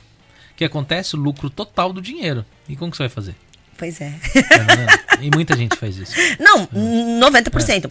Mas assim, já dizendo em antemão, quem faz exportação pode falar sobre isso. Até meu amigo faz, ele diz. Gente, é o Celso que não O Celso que não chita, meu amigo. É, aqui. gente boa ele. Uhum. E ele fala isso daí, eu adoro, quando, porque ele é muito sensato. Gente, se cosmético fosse um negócio simples de trabalhar, tava entupido o mercado. O Celso já participou aqui duas vezes já. Então ele já falou muito sobre isso. Filho dele sabe. também aqui. Então, é, é, um negócio que é um treco muito sério. Então eu digo para você, 90% dos cosméticos hoje que o brasileiro tá comercializando tá ilegal. Sim. Inclusive, semana que vem o Celso tá aqui também de novo, né? Show, o Celso é gente boa, eu gosto demais dele. Então, assim, é porque é uma pessoa também que ele paga o preço da, de trabalhar certo, porque ele quer fazer as coisas acontecer, ele quer crescer. E ele diz: não tem outro meio. E não tem mesmo. Não tem. Não adianta cortar caminho. Se, tipo assim, se fosse cortar caminho, seria o caminho certo. Não seria, e... tipo, cortar caminho. Só que a gente se pega durante muito tempo, às vezes, até você aprender e pegar. É muita gente, não eu, eu acho que todo mundo, mesmo a gente coloca, é, eu acho que aconteceu com você, aconteceu até você chegar e falar, boa, assim não tá funcionando. É verdade. Entendeu? E muitos têm de passar pela aprendizagem, mas tem gente que tá aí para pegar e tentar, que nem o podcast é para você pegar e cortar isso daí, você chegar e ver, pô, não vai funcionar. É. Então vamos lá atrás do certo. Ah, tá, tu vai ter curso? Vamos ver lá. É vamos é assistir. Isso, vamos se dá assistir, o direito de né? estudar, dá o direito é. de aprender com nossos erros, Sim. sabe? Vai ter uma palestra? Ah, vamos lá, vamos ver. Vamos ver. Isso. Hoje tem bastante pessoas assim é, dedicadas a estar tá ensinando, né? E eu o falo difícil que, é a gente querer aprender. É, é que é mais fácil. Eu, eu, não sei se é mais fácil, mas eu acho que as pessoas têm aquele negócio de é, meio de criança, né? quebrar a cara para aprender. Não, deixa eu, eu vou ver. Eu, tipo, fulano fez, ele deu certo, porque eu não posso? Né? Essa é um problema. Ah, é complicado, né? Mas eu vou para os seus eventos. Vamos lá. Fala para mim aí com os eventos que você tá, você tá Então, a gente vai estar tá com um evento é. agora no final do ano. A gente vai estar tá apoiando aí o Miss Nikkei que tá chegando, né? Sim, sim. Vai ser 20 anos de Miss Nikkei. Também uma amizade de mais de 15 anos, 17 anos aí que eu conheço já a, a Dani, Daniela Nishikawa, que é um evento muito bacana para a comunidade. E este ano a gente vai ter o privilégio de fazer a abertura do evento junto com o jantar VIP que eu fazia todo, anualmente da século 21. Então a gente ah, vai juntar o nosso jantar junto com a abertura do evento que também vai juntar então aí todos os patrocinadores praticamente do evento que puderem participar uhum. vai estar nesse jantar. Então vai ser uma confraternização bem bacana, vai ser um momento ótimo, né, de a gente fazer um bom network. Desculpa, a gente tô com uma coceira no nariz que acho que é alergia. E aí a gente está convidando várias pessoas que é, empresários que queiram mostrar o seu trabalho e queiram estar nesse dia com a gente, que é uma experiência, tá, de evento. Eu, gosto de fazer um evento bem bacana mesmo, para você realmente se sentir especial naquele dia, tá? Sim. E assim, acho que vai ser um negócio muito bacana mesmo, sabe? Vai ser um evento para ficar para história aí. e como funciona o pessoal que, que, que vai entrar? Olha, entra em contato comigo, pode ser pelas minhas redes sociais, hum. né? Pode ser pelo Instagram da empresa. Eu Sim. vou estar tá passando as cotas de valores. É, os patrocínios já tá incluso, dois convites, né? Uhum. Com tudo incluso para o jantar. É, inserção em banner, é, inserção também é, de vídeo, né? É, a pessoa vai ter o palco ali durante pelo menos 5 a 7 minutos cada é, empresário que queira, né, falar em palco, sim, porque sim. tem algumas pessoas que elas têm um pânico, sim. né? Uhum. Eu quero que todas falem, na verdade, sabe? Uhum. Vamos já quebrar esse tabu, vamos quebrar isso daí, porque se você tá na chuva é pra se molhar, né? Não? Com certeza. Com certeza. então eu acho que é esse negócio. Vamos começar por agora já, né? Uhum. Não quer carregar a coroa, é assim, tem que pôr na cabeça e tem que ir lá pagar o preço, né? Então, assim, mas vai ser bem bacana mesmo, tá? Vai ser uma, uma coisa que a gente já tava esperando para fazer e o ano passado não foi possível, né? Porque hum. o corona não permitiu mas que esse ano vai acontecer. no ano de 2020 ou não? Na verdade, não. Esse jantar não aconteceu em 2020, ah. né? 2000, 2021? Não, 2020, não, 2020 aconteceu e 2021 não aconteceu, desculpa. Ah, tá, sim. Em 2020 aconteceu, Black White foi em, em, em Comac mesmo, foi, a gente teve 35 empresas presentes, foi um evento para mais de 100 pessoas, foi muito bacana. Nossa, assim, nossa, depois eu posso te mandar os vídeos para você não, conhecer, assim, eu acho que é um, foi um negócio bem legal. E assim, se der certo agora esse novo local que a gente tá pegando, a gente vai ter espaço espaço até para pessoas que também não são empresários, mas que gostariam de estar nesse meio. Então a gente uhum. vai ter convite. Porque o, o local anterior talvez a gente não tivesse uhum. é, quantidade de convites liberados para as pessoas que não fossem patrocinadores, né? Mas agora, como a gente está trocando o local, que vai ser um local um pouco maior tal, então vai ficar bem bacana. Você tem que ir lá mais a Márcia, hein, Márcia? Não, vamos. Vai ser top, a, hein? A Márcia, a Márcia gosta. É, não, eu falei assim, é a coisa gente... das Márcia, né? É, é mal do nome, né? Ou bem do nome, né? É. Mas é isso daí. Então a gente vai estar tá fazendo esses eventos, né? É, esse ano. O Miss Nikkei acontece, eu acho que, é, se não me engano, tá certinho. Acho que é dia 27 mesmo e o, o jantar no dia 26, tá? Então a gente tá correndo atrás aí da gente fechar o máximo de patrocinadores. Isso agora desse mês, né? No, novembro. Novembro. Novembro, ah, isso. Sim. Então, assim. Nossa, eu... mas novembro vai ter, vai ter coisa. Vai ter Deus. muito evento. Gente, é. prepara aí o bolso que vai. É, Ninguém ter. vai ficar em casa, vai tirar, como é que fala? A vontade de sair, que ficou o ano inteiro, né? Vai sair pois tudo em é, novembro. Miss Nikkei, Expo Talks, vai ter Brazilian Day lá em Tóquio. Tóquio, é, é esse ter... é um pouco mais longe, mas é. dá pro pessoal se deslocar a Márcia também. falou das exposições, né, Márcia? Né, que vai ter também em novembro, é muita coisa. É muita coisa, né? É Mas enfim, é bom, na verdade é até bom a gente poder ter escolha do que a gente ter que ir no que tem, sabe? Sim, sim. Eu acho que isso que é gostoso, na verdade, né? Com certeza. É, nós estamos com duas horas e meia de live. Vamos então. Né? É, eu vou te dar o um espaço. Agora é uma coisa sem pergunta. Você fala o que você quiser. Nossa, é, falei é, tanto, eu acho que não tem é mais nada. Um, tipo assim, é um minuto seu. Tipo assim, às vezes tem alguma coisa, algum recadinho que você queria dar pro pessoal. Você já falou sobre o evento, mas tem mais alguma coisa que você queira pegar e agregar nisso daí? Na verdade, eu, eu quero convidar as pessoas hoje a conhecer nosso e-commerce. Hum. Nosso site está muito lindo, sabe? E assim. Eu não coloquei na descrição. Você me passa, eu vou colocar na descrição. É www.século21.jp tá? A gente já tá lá com 4 mil produtos upado, a gente tem várias formas de pagamento ali parcelados e tudo uhum. mais. E é uma coisa que a gente quer desenvolver forte agora, tá? Que é o e-commerce, né? Porque a gente trabalhando bem essa parte, até para as pessoas que vinham revender os nossos produtos, é, vai ficar mais fácil, porque se pessoas de regiões mais distantes conseguirem realmente adquirir esse produto e aceitar esse produto, significa que ele tem uhum. aceitação naquele local. Sim. Eu vou conseguir mapear melhor, você concorda uhum. comigo? Isso vai me ajudar bastante. Então, assim, tô convidando várias uh, pessoas e clientes para me ajudar a divulgar melhor esse e-commerce, tá? A gente reinaugurou no novamente ele o mês passado. E, assim, a gente tá aí batalhando para conseguir fazer ele crescer, alavancar. Então, na verdade, seria uma nova loja, só que virtual, na verdade, ah, né? Mas vai, hoje a gente entrou. Eu, eu, eu falo assim, que quem. É, eu tava até falando, falando, acho que foi na, na live anterior. Eu acho que eu tava falando que assim, eu não me lembro, não vou lembrar quem que foi. Eu lembro uh, duas pessoas, eu, eu não sei qual deles foi. Ou foi o Steve Jobs hum. ou foi o, o, o, Bill Gates que falou. Falou assim: ah, é, ah, agora vai chegar uma época que vai existir dois tipos de pessoas. As pessoas que estão no digital. E as que não, não, e as pessoas que Falei. Não, não, fizeram nada, não vão fazer nada. Nada mais que é bom, porque vai ter que estar no digital, né? É verdade. Digital. É. Então, quer dizer, todo mundo vai ter que estar no digital. Então, é, é uma coisa que não É, não, as fugir. minhas lives estão bombando. A gente faz live toda quinta-feira, sabe? A gente tá colocando campanha. Eu acho que, nossa, melhorou muito o nosso network da empresa, sabe? Eu faço questão de sempre estar à frente dessas lives, enfim, da, da linha de frente com as clientes, né? Porque eu quero que elas saibam quem é a pessoa que tá ali atendendo ela, quem é a dona da empresa, quem que vai resolver os pepinos. Eu faço questão disso, tá? Então acho que se algum dia eu me afastar disso aí, realmente a gente vai ser por, sei lá, forças maiores ou por algum motivo, mas até então é o que me realiza, tá? É, eu acho que jamais eu vou deixar outras pessoas tá fazendo isso por enquanto. Porque hum. é que realmente, assim, que é um momento ali que eu sinto, sabe? O cliente de fato, sabe? A gente trocar aquela ideia. E é muito bacana, é muito gostoso, sabe? E antes eu nunca imaginei que eu conseguisse fazer venda dessa forma. É incrível, né? Vender faz live? um, sim, faz um ano Mas que a gente tá trabalhando. vende muito live, né? Então, ah, eu não sei o que é muito para as pessoas, mas eu digo que é uma aceitação razoável, mas assim, eu acho que a gente sempre pode estar almejando novos clientes, mas que novos horizontes. Muito, assim, que vende, porque assim, você não imagina que você vai abrir uma live e você vai começar a pegar, anunciar produto, você vai começar a comprar, tipo, e é uma coisa que aconteceu com muita gente. Sim, né? e é bem bacana, porque aí você atinge pessoas longes. Tem muitas clientes nossas que são já clientes já fiéis mesmo, assim, que compram todos os meses, às vezes até todas as semanas, e que a gente não conhece, a gente tem um super carinho, sabe?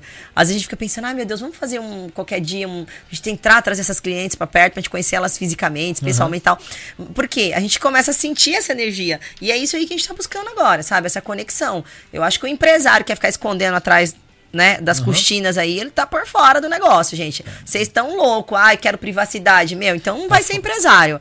Vai ser ficar em casa aí que é melhor. É verdade. Eu Hoje falo para as pessoas, gente, né? quem esconde é predador. Não, quer dizer, quem esconde é presa, não é predador, sabe? E nós vamos ser predador, Você porque nós somos. Shark Tank, né? Não, não é verdade. tipo assim, igual veja bem, eu tenho que ir lá buscar meu cliente na marra, um exemplo, eu tenho que ir lá pescar uhum. ele, né? Aí eu vou ficar em casa trancada, me tampando lá, me escondendo, porque eu tenho vergonha, coisa que. Ai, gente, eu falo errado. Eu, eu me comunico até razoavelmente bem, eu me considero. Mas eu também tenho autocrítica com relação a isso. Tem muitas coisas que eu gostaria de melhorar. É, eu tenho a língua um pouco presa também, às vezes, para falar algumas palavras. Eu acho que por causa do, ah. do interior de Goiás, a gente puxa um pouquinho. Ai, sou, mas é, uns R, assim, então. Mas eu acredito que a gente tem que tentar superar isso, tá, Cristian? Vamos tentar superar isso daí. É, deixa eu, eu, eu deixo esse apelo aí para vocês que querem começar a entrar nesse mundo de empreendedorismo, tá? Para que logo vocês já superem o empreendedorismo e realmente se tornem empresas, tá? E que vocês possam estar tá fazendo os bons networks com outras empresas, porque a empresa só cresce quando ela tem empresas também se conectando a ela, tá? Ninguém cresce sozinho no peito. Quem tiver com essa ideia, abandona o barco, você já tá no caminho errado. Se alguém te ensinou isso, ele tá tão mal quanto você. E... Tipo... Mas você sabe de onde vem isso daí? Eu falo que vem de ditados. Tipo assim, é o, do, é o olho do dono que engorda o porco. É tipo assim, é esse, esses tipos de ditados, eles fizeram que muitas pessoas fechassem a sua cabeça achando que só ele vai poder fazer o negócio dele lucrar. Não é assim. Sabe? Infelizmente não é assim. Até o pessoal falar das parcerias, o pessoal começar a descobrir network. Porque, isso. É, e hoje isso eu acho que é uma novidade para muita gente. E vamos abrir mais a cabeça desse pessoal. É por isso que a gente vai fazer esse evento agora. Então a gente, né, vamos levar o máximo de empreendedores aí para esse evento. Eu acho que essa onda de palestrantes está trazendo a mudança. Também é muito bacana, sabe? Eu acho que é uma ação bem inteligente, assim. É uma ação é, notável que a gente precisa, tá? Porque essa energia pessoal a gente não consegue ter pela internet, simplesmente. Às vezes é importante sim ter a energia física, sim. sim. Eu acredito nisso. Que nem eu falo, quando você começou a empreender, 14 anos atrás, você não tinha a, a, o que a internet oferece hoje. Uma pesquisa que nem hoje você uh -uh. fala lá que você coloca uma fotinho do negócio, ele fala até quem é o vendedor. É verdade. Era na Tora, você tinha que descobrir na Tora. Você é. ia fazer um pedido numa roupa no Brasil, você não tinha como pegar e pesquisar o tecido se era Nada. 100%, se tinha uma rendinha, se não era só uma ilusão da, da imagem, imagem você tava ali. Tipo, eu tinha que pegar o um avião é. pra ir lá mesmo. Eu tinha... é, então. E hoje você chega ali, você pesquisa com detalhes, tem ali todo descrito. Você, tem até é, vídeo. É capaz de você colocar o nome da peça sair no Wikipedia. É. Sabe? Tipo, tudo que é feito. E eu, antigamente não tinha não isso. Não tinha isso, não tinha. E que nem eu tava falando sobre o negócio de vender em live, eu acho que isso acontece, você sabe por quê? Por causa do, do, do toque da pessoa tá com aquilo na mão. Muita gente ele pega a roupa, ele vê uma foto, mas ele não sabe que tamanho que é, ele não sabe como que ela estica, é, a, o, tecido de verdade, se é. o tecido é mole ou se é duro. Aí quando você mostra lá, parece que a pessoa tem uma sensação Sensação. de realidade, Verdade. aquilo é real, é palpável. E aí eu acho que vende mais. Porque... E o pronto entrega, porque eu acho que compra ela é impulso. Sim. Você quer agora, daqui uma semana você não quer mais. Com certeza. Eu nunca consegui trabalhar com pedido futuro. Eu não dou conta. Cara, eu tenho, sei lá, 12 mil peças em estoque, sabe? Tem produto pra caramba, dá pra te abastecer, sei lá, quantas lojas. Mas, tipo assim, eu te, sempre tive essa dificuldade de falar, pessoal, vai fazer pedido. Cara, eu vou esquecer do seu pedido, você vai esquecer do meu pedido. Eu não consigo ainda trabalhar dessa forma, sabe? Eu acredito que tem muitas pessoas que estão trabalhando dessa forma. Eu admiro, pode dizer bem da verdade. Sim. Mas eu acho que o, uh, o que dá resultado ali na hora mesmo é o, a, a compra no pronto entrega. Comprou, levou. Você tá entendendo? Tem que estar tá ali, porque, tipo, é, é, um momento. Se eu falar pra você, você falar pra mim, eu tô com sede, eu quero água, mas eu vou te falar que eu entregar daqui três dias, você fala, não quero mais, não. eu já morri. Já. eu já morri. Então, mas isso são métodos, tá? Só que é difícil, muitas pessoas não querem pagar o preço de investir para fazer isso. Sim. Márcia, eu quero consignar, eu quero. Gente, não funciona. Não é que eu não acredite em você, é que isso não funciona. Eu, eu tive uma. Eu falo pra você. eu falo que eu tive na, em minhas mãos uma fazenda de cheque sem fundo que a gente teve uma empresa de confecção por causa desses negócios de consignado. Isso Melhor acaba com qualquer empresa, cara. A é maioria difícil. do pessoal que eu vejo que faliu em confecção foi por causa de consignação. É difícil, é, é difícil, é muito difícil. Tem, tem um povo que é bom, que vai lá e vende, né? tem. Só Mas que sempre tem. Tem o que pessoal não... que te traz prejuízo demais. Apesar que hoje tem outras facilidades, você vende no cartão, vende. Ah, não, não, é, então a pessoa ela compra, problema dela se ela vendeu ou não vendeu. Mas na minha época era cheque calção. É duro, não dá não. Nossa, é Ainda um bem que aqui é. não existe esse trem, né, cara? É, mas no Brasil Olha aí, gente, já estão já felizes porque vocês já, já, já, é não passam mais por isso, vocês são tudo Nutella. Vocês... mas acho que é isso daí, gente. Eu acho que o que eu queria falar para vocês é que a gente tá aí no mercado, estamos no digital também, Estamos com as portas abertas para quem quiser fazer parceria, tá? Novos revendedores. Já vou deixar de antemão dizendo que a, a região de Haiti já não temos como pôr revendedores, tá? A gente busca novos revendedores em outras regiões mais distantes, tá? É, que não temos, porque não faz sentido, né? A gente já estamos com várias lojas aqui, então a gente precisa mandar esse, esse material para uhum. fora, tá? Enfim, eu fico grata por vocês terem ficado todo esse tempo aqui assistindo, né? Quem tá aí. Não, pessoal que. É, espero. Sai, é, espero que as pessoas tenham gostado, né? E que de uhum. alguma forma esse bate-papo, acho que a gente nem foi doação de conteúdo, foi bate-papo literalmente é, aqui, né? De piqui não, pra mas, cima, é. pra caldo de, de, de, Goiás e tudo mais, né? Não, mas teve muita informação positiva. É que eu, eu acho que quando a, a, informação ela vem junto com o entretenimento, ela entra mais fácil na cabeça do pessoal. Ah, sim, claro, é mais suave, quando, né? Quando você faz uma palestra palestra, tipo, a pessoa ela já ela assiste um pouquinho, ela já cansa. E a parte do entretenimento, você rir, brincar, faz com que a pessoa se prenda e ela aprenda. Né? Mais leve, é, né? É, é, mais leve. Apesar da gente ter pegado algumas coisas mais firmes, né? Mas traz assim uma. E foi, foi ótimo. Eu até te fazer uma pergunta e esqueci da pergunta agora no final. Vixe, né? tá bom, depois você pergunta aí. né? Não, era até uma. Ah, tá. Eu ia perguntar assim: quais são as grifes hoje que a século XXI trabalha? Hoje a gente é distribuidor oficial do Grupo La Moda, tá? Hum. Nós também somos distribuidor oficial da Plie Japan, que é a Plie Lingerie do Brasil, tá? Sim. A gente trabalha também com tanto venda no atacado como é, no varejo da Perfect Way, Mão da Belle, da Lina, Pitbull. Uh, deixa eu ver, agora a gente está entrando com a Dimi no mercado, que é um produto um pouco mais acessível, sim, sim. tá? É, temos aí a Tigrara também, que é um, um, produto exclusivo também que a gente traz para cá. Uhum. Eu tento trazer sempre marcas que têm uma certa exclusividade. Você tinha tá? a Morena Rosa trabalhou muito A Morena Rosa a gente traz ainda, mas hoje ela não é o nosso carro forte mais, tá? É, talvez agora nas próximas negociações a Maria Valentina. Por quê? Mais de sei lá quantos por cento da produção da Morena Rosa tá sendo produzida na China. E isso para mim é ruim. Ah tá? Eu, eu como revendedora já não gosto. A qualidade caiu, tá? Do produto. Então, por isso que a gente deu uma amenizada. Mas ela sempre foi uma marca muito boa. Mas a Maria Valentina é uma marca que a gente tá negociando sim, pra gente voltar a, a trazer ela mais forte, né? Assim, a gente trouxe a última carga, eu acho que foi no começo do ano, e agora a gente vai negociar de novo com isso aí. Por quê? Eu fui representante da Morena Rosa durante cinco anos aqui no Japão, na verdade, né? Oficial Sim. da empresa. É, a, a, a século XXI ficou conhecida. É, falar Morena Rosa era século, século XXI, era só vocês que trabalhavam. Mas é porque a gente era representante legal no país, né? Uhum. Só que ela foi vendida para Carpon naquela época, depois de um tempo que a gente trabalhava, que era um banco, um dos maiores bancos do Brasil. E depois ela foi recomprada novamente pela empresa que eram os antigos donos, né?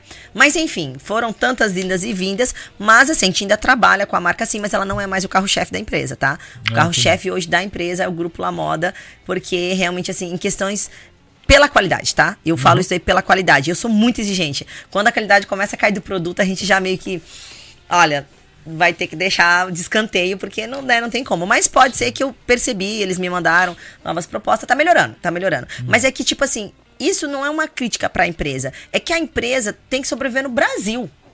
O foco dela não é mercado asiático. Uhum. Você concorda Sim, comigo? Concordo, Só concordo. que nós estamos na Ásia. Veja bem, a gente quer o diferencial do Brasil. Com certeza. Então, quanto a marca mais brasileira ela for, né? Ai, tô esquecendo, a gente tá trazendo com exclusividade agora Amarante. Hum. Amarante é uma classe A de uma, é, uma linha exclusiva mesmo, assim, sabe? Que é um, é um, um, produto muito requintado mesmo, né? Que é do Eduardo Amarante e que tá tendo uma aceitação absurda. É um produto espetacular mesmo, assim, sabe? Olha que bacana. É. né? É, mas é isso aí. Márcia, houve perguntas ou Hã? Uai, gente, você não vai tá perguntar. Atenção. Ai, gente. Esses dois falam tanto que não precisa nem perguntar, já tá entregando tudo. É que, é que quando o assunto é mais assim, o pessoal só fica assistindo. Sério? É, entendeu? Quando o pessoal tem muita coisa para absorver, Pessoal, Olha, é então, porque tá tem... é isso, então isso é bom, né? É, não, é bom. Isso é bom. É bom tá, é então tá, beleza. É. Gente, eu não sei, eu nunca tive no podcast não, ao vivo, não, não sei porque, como é que é isso. Porque normalmente, quando você vê o pessoal no chat batendo papo aleatório, é que o pessoal não tá prestando atenção. Ah, meu Deus. Vira o chat. Entendi, tá. Aí o pessoal fica assim, quando o, o, o, você vê ali mais, mais quietinho o chat, é que o pessoal tá mais prestando atenção do que conversando entre si, entendeu? Entendi. Bacana, então... gente. Vamos, eu, vou, eu vou levar isso pra... Não sei se eles estão. Ele tá me adulando, gente. Não, podem não, não. Mas é, tem, aqui tem assuntos que geram muita perguntas, principalmente são coisas relacionadas ao trabalho. Uhum. Que nem nós trouxemos aqui a Vanessa Randa, né? Ah, nossa, a Vanessa é espetacular, gente. Como era algo sobre aposentadoria, nossa, Meu eu acho Deus. que nunca teve tanta pergunta, cara. Foi muita pergunta. Pessoal. é, teve, eu, eu ia encerrar a live, né? Eu já cheguei nesse ponto falei assim, e as perguntas? Aí na hora que surgiu a nossa, ficou uma, uma hora só respondendo as perguntas. Pergunta. Mas isso é porque, é bacana, porque eu acho que é algo que é importante, a gente precisa ter acesso, né? É isso sim, aí mesmo. Mas é, é isso aí. Se caso vocês tiverem alguma pergunta que seja é, relacionado a partir de parcerias ou de coisas do gênero, a rede social dela tá aí. Né? Obrigada, né? né? Tá, as duas redes sociais estão tanto do Facebook quanto do Instagram. E eu vou colocar o site dela que não tava aí. É, pode colocar, colocar, o site, obrigada. O site. aí vocês é, entrem em contato, né? É isso, caso vocês quiserem fazer a pergunta lá na, na, de mensagem, depois eu passo para ela também, se ela quiser responder. Se ela não quiser. Ah, pode perguntar tudo, aqui nós é livro aberto. é, e é isso aí, gente. Segunda-feira eu vou estar. Tá, é terça-feira, na verdade, dia 20. É dia 20, terça-feira? Eu vou estar aqui com o Mário Macuda, né? É, talvez ainda não foi confirmado, mas talvez o Aldemo Garcia, né? O nosso embaixador. E mas o Mário Macuda já está confirmado.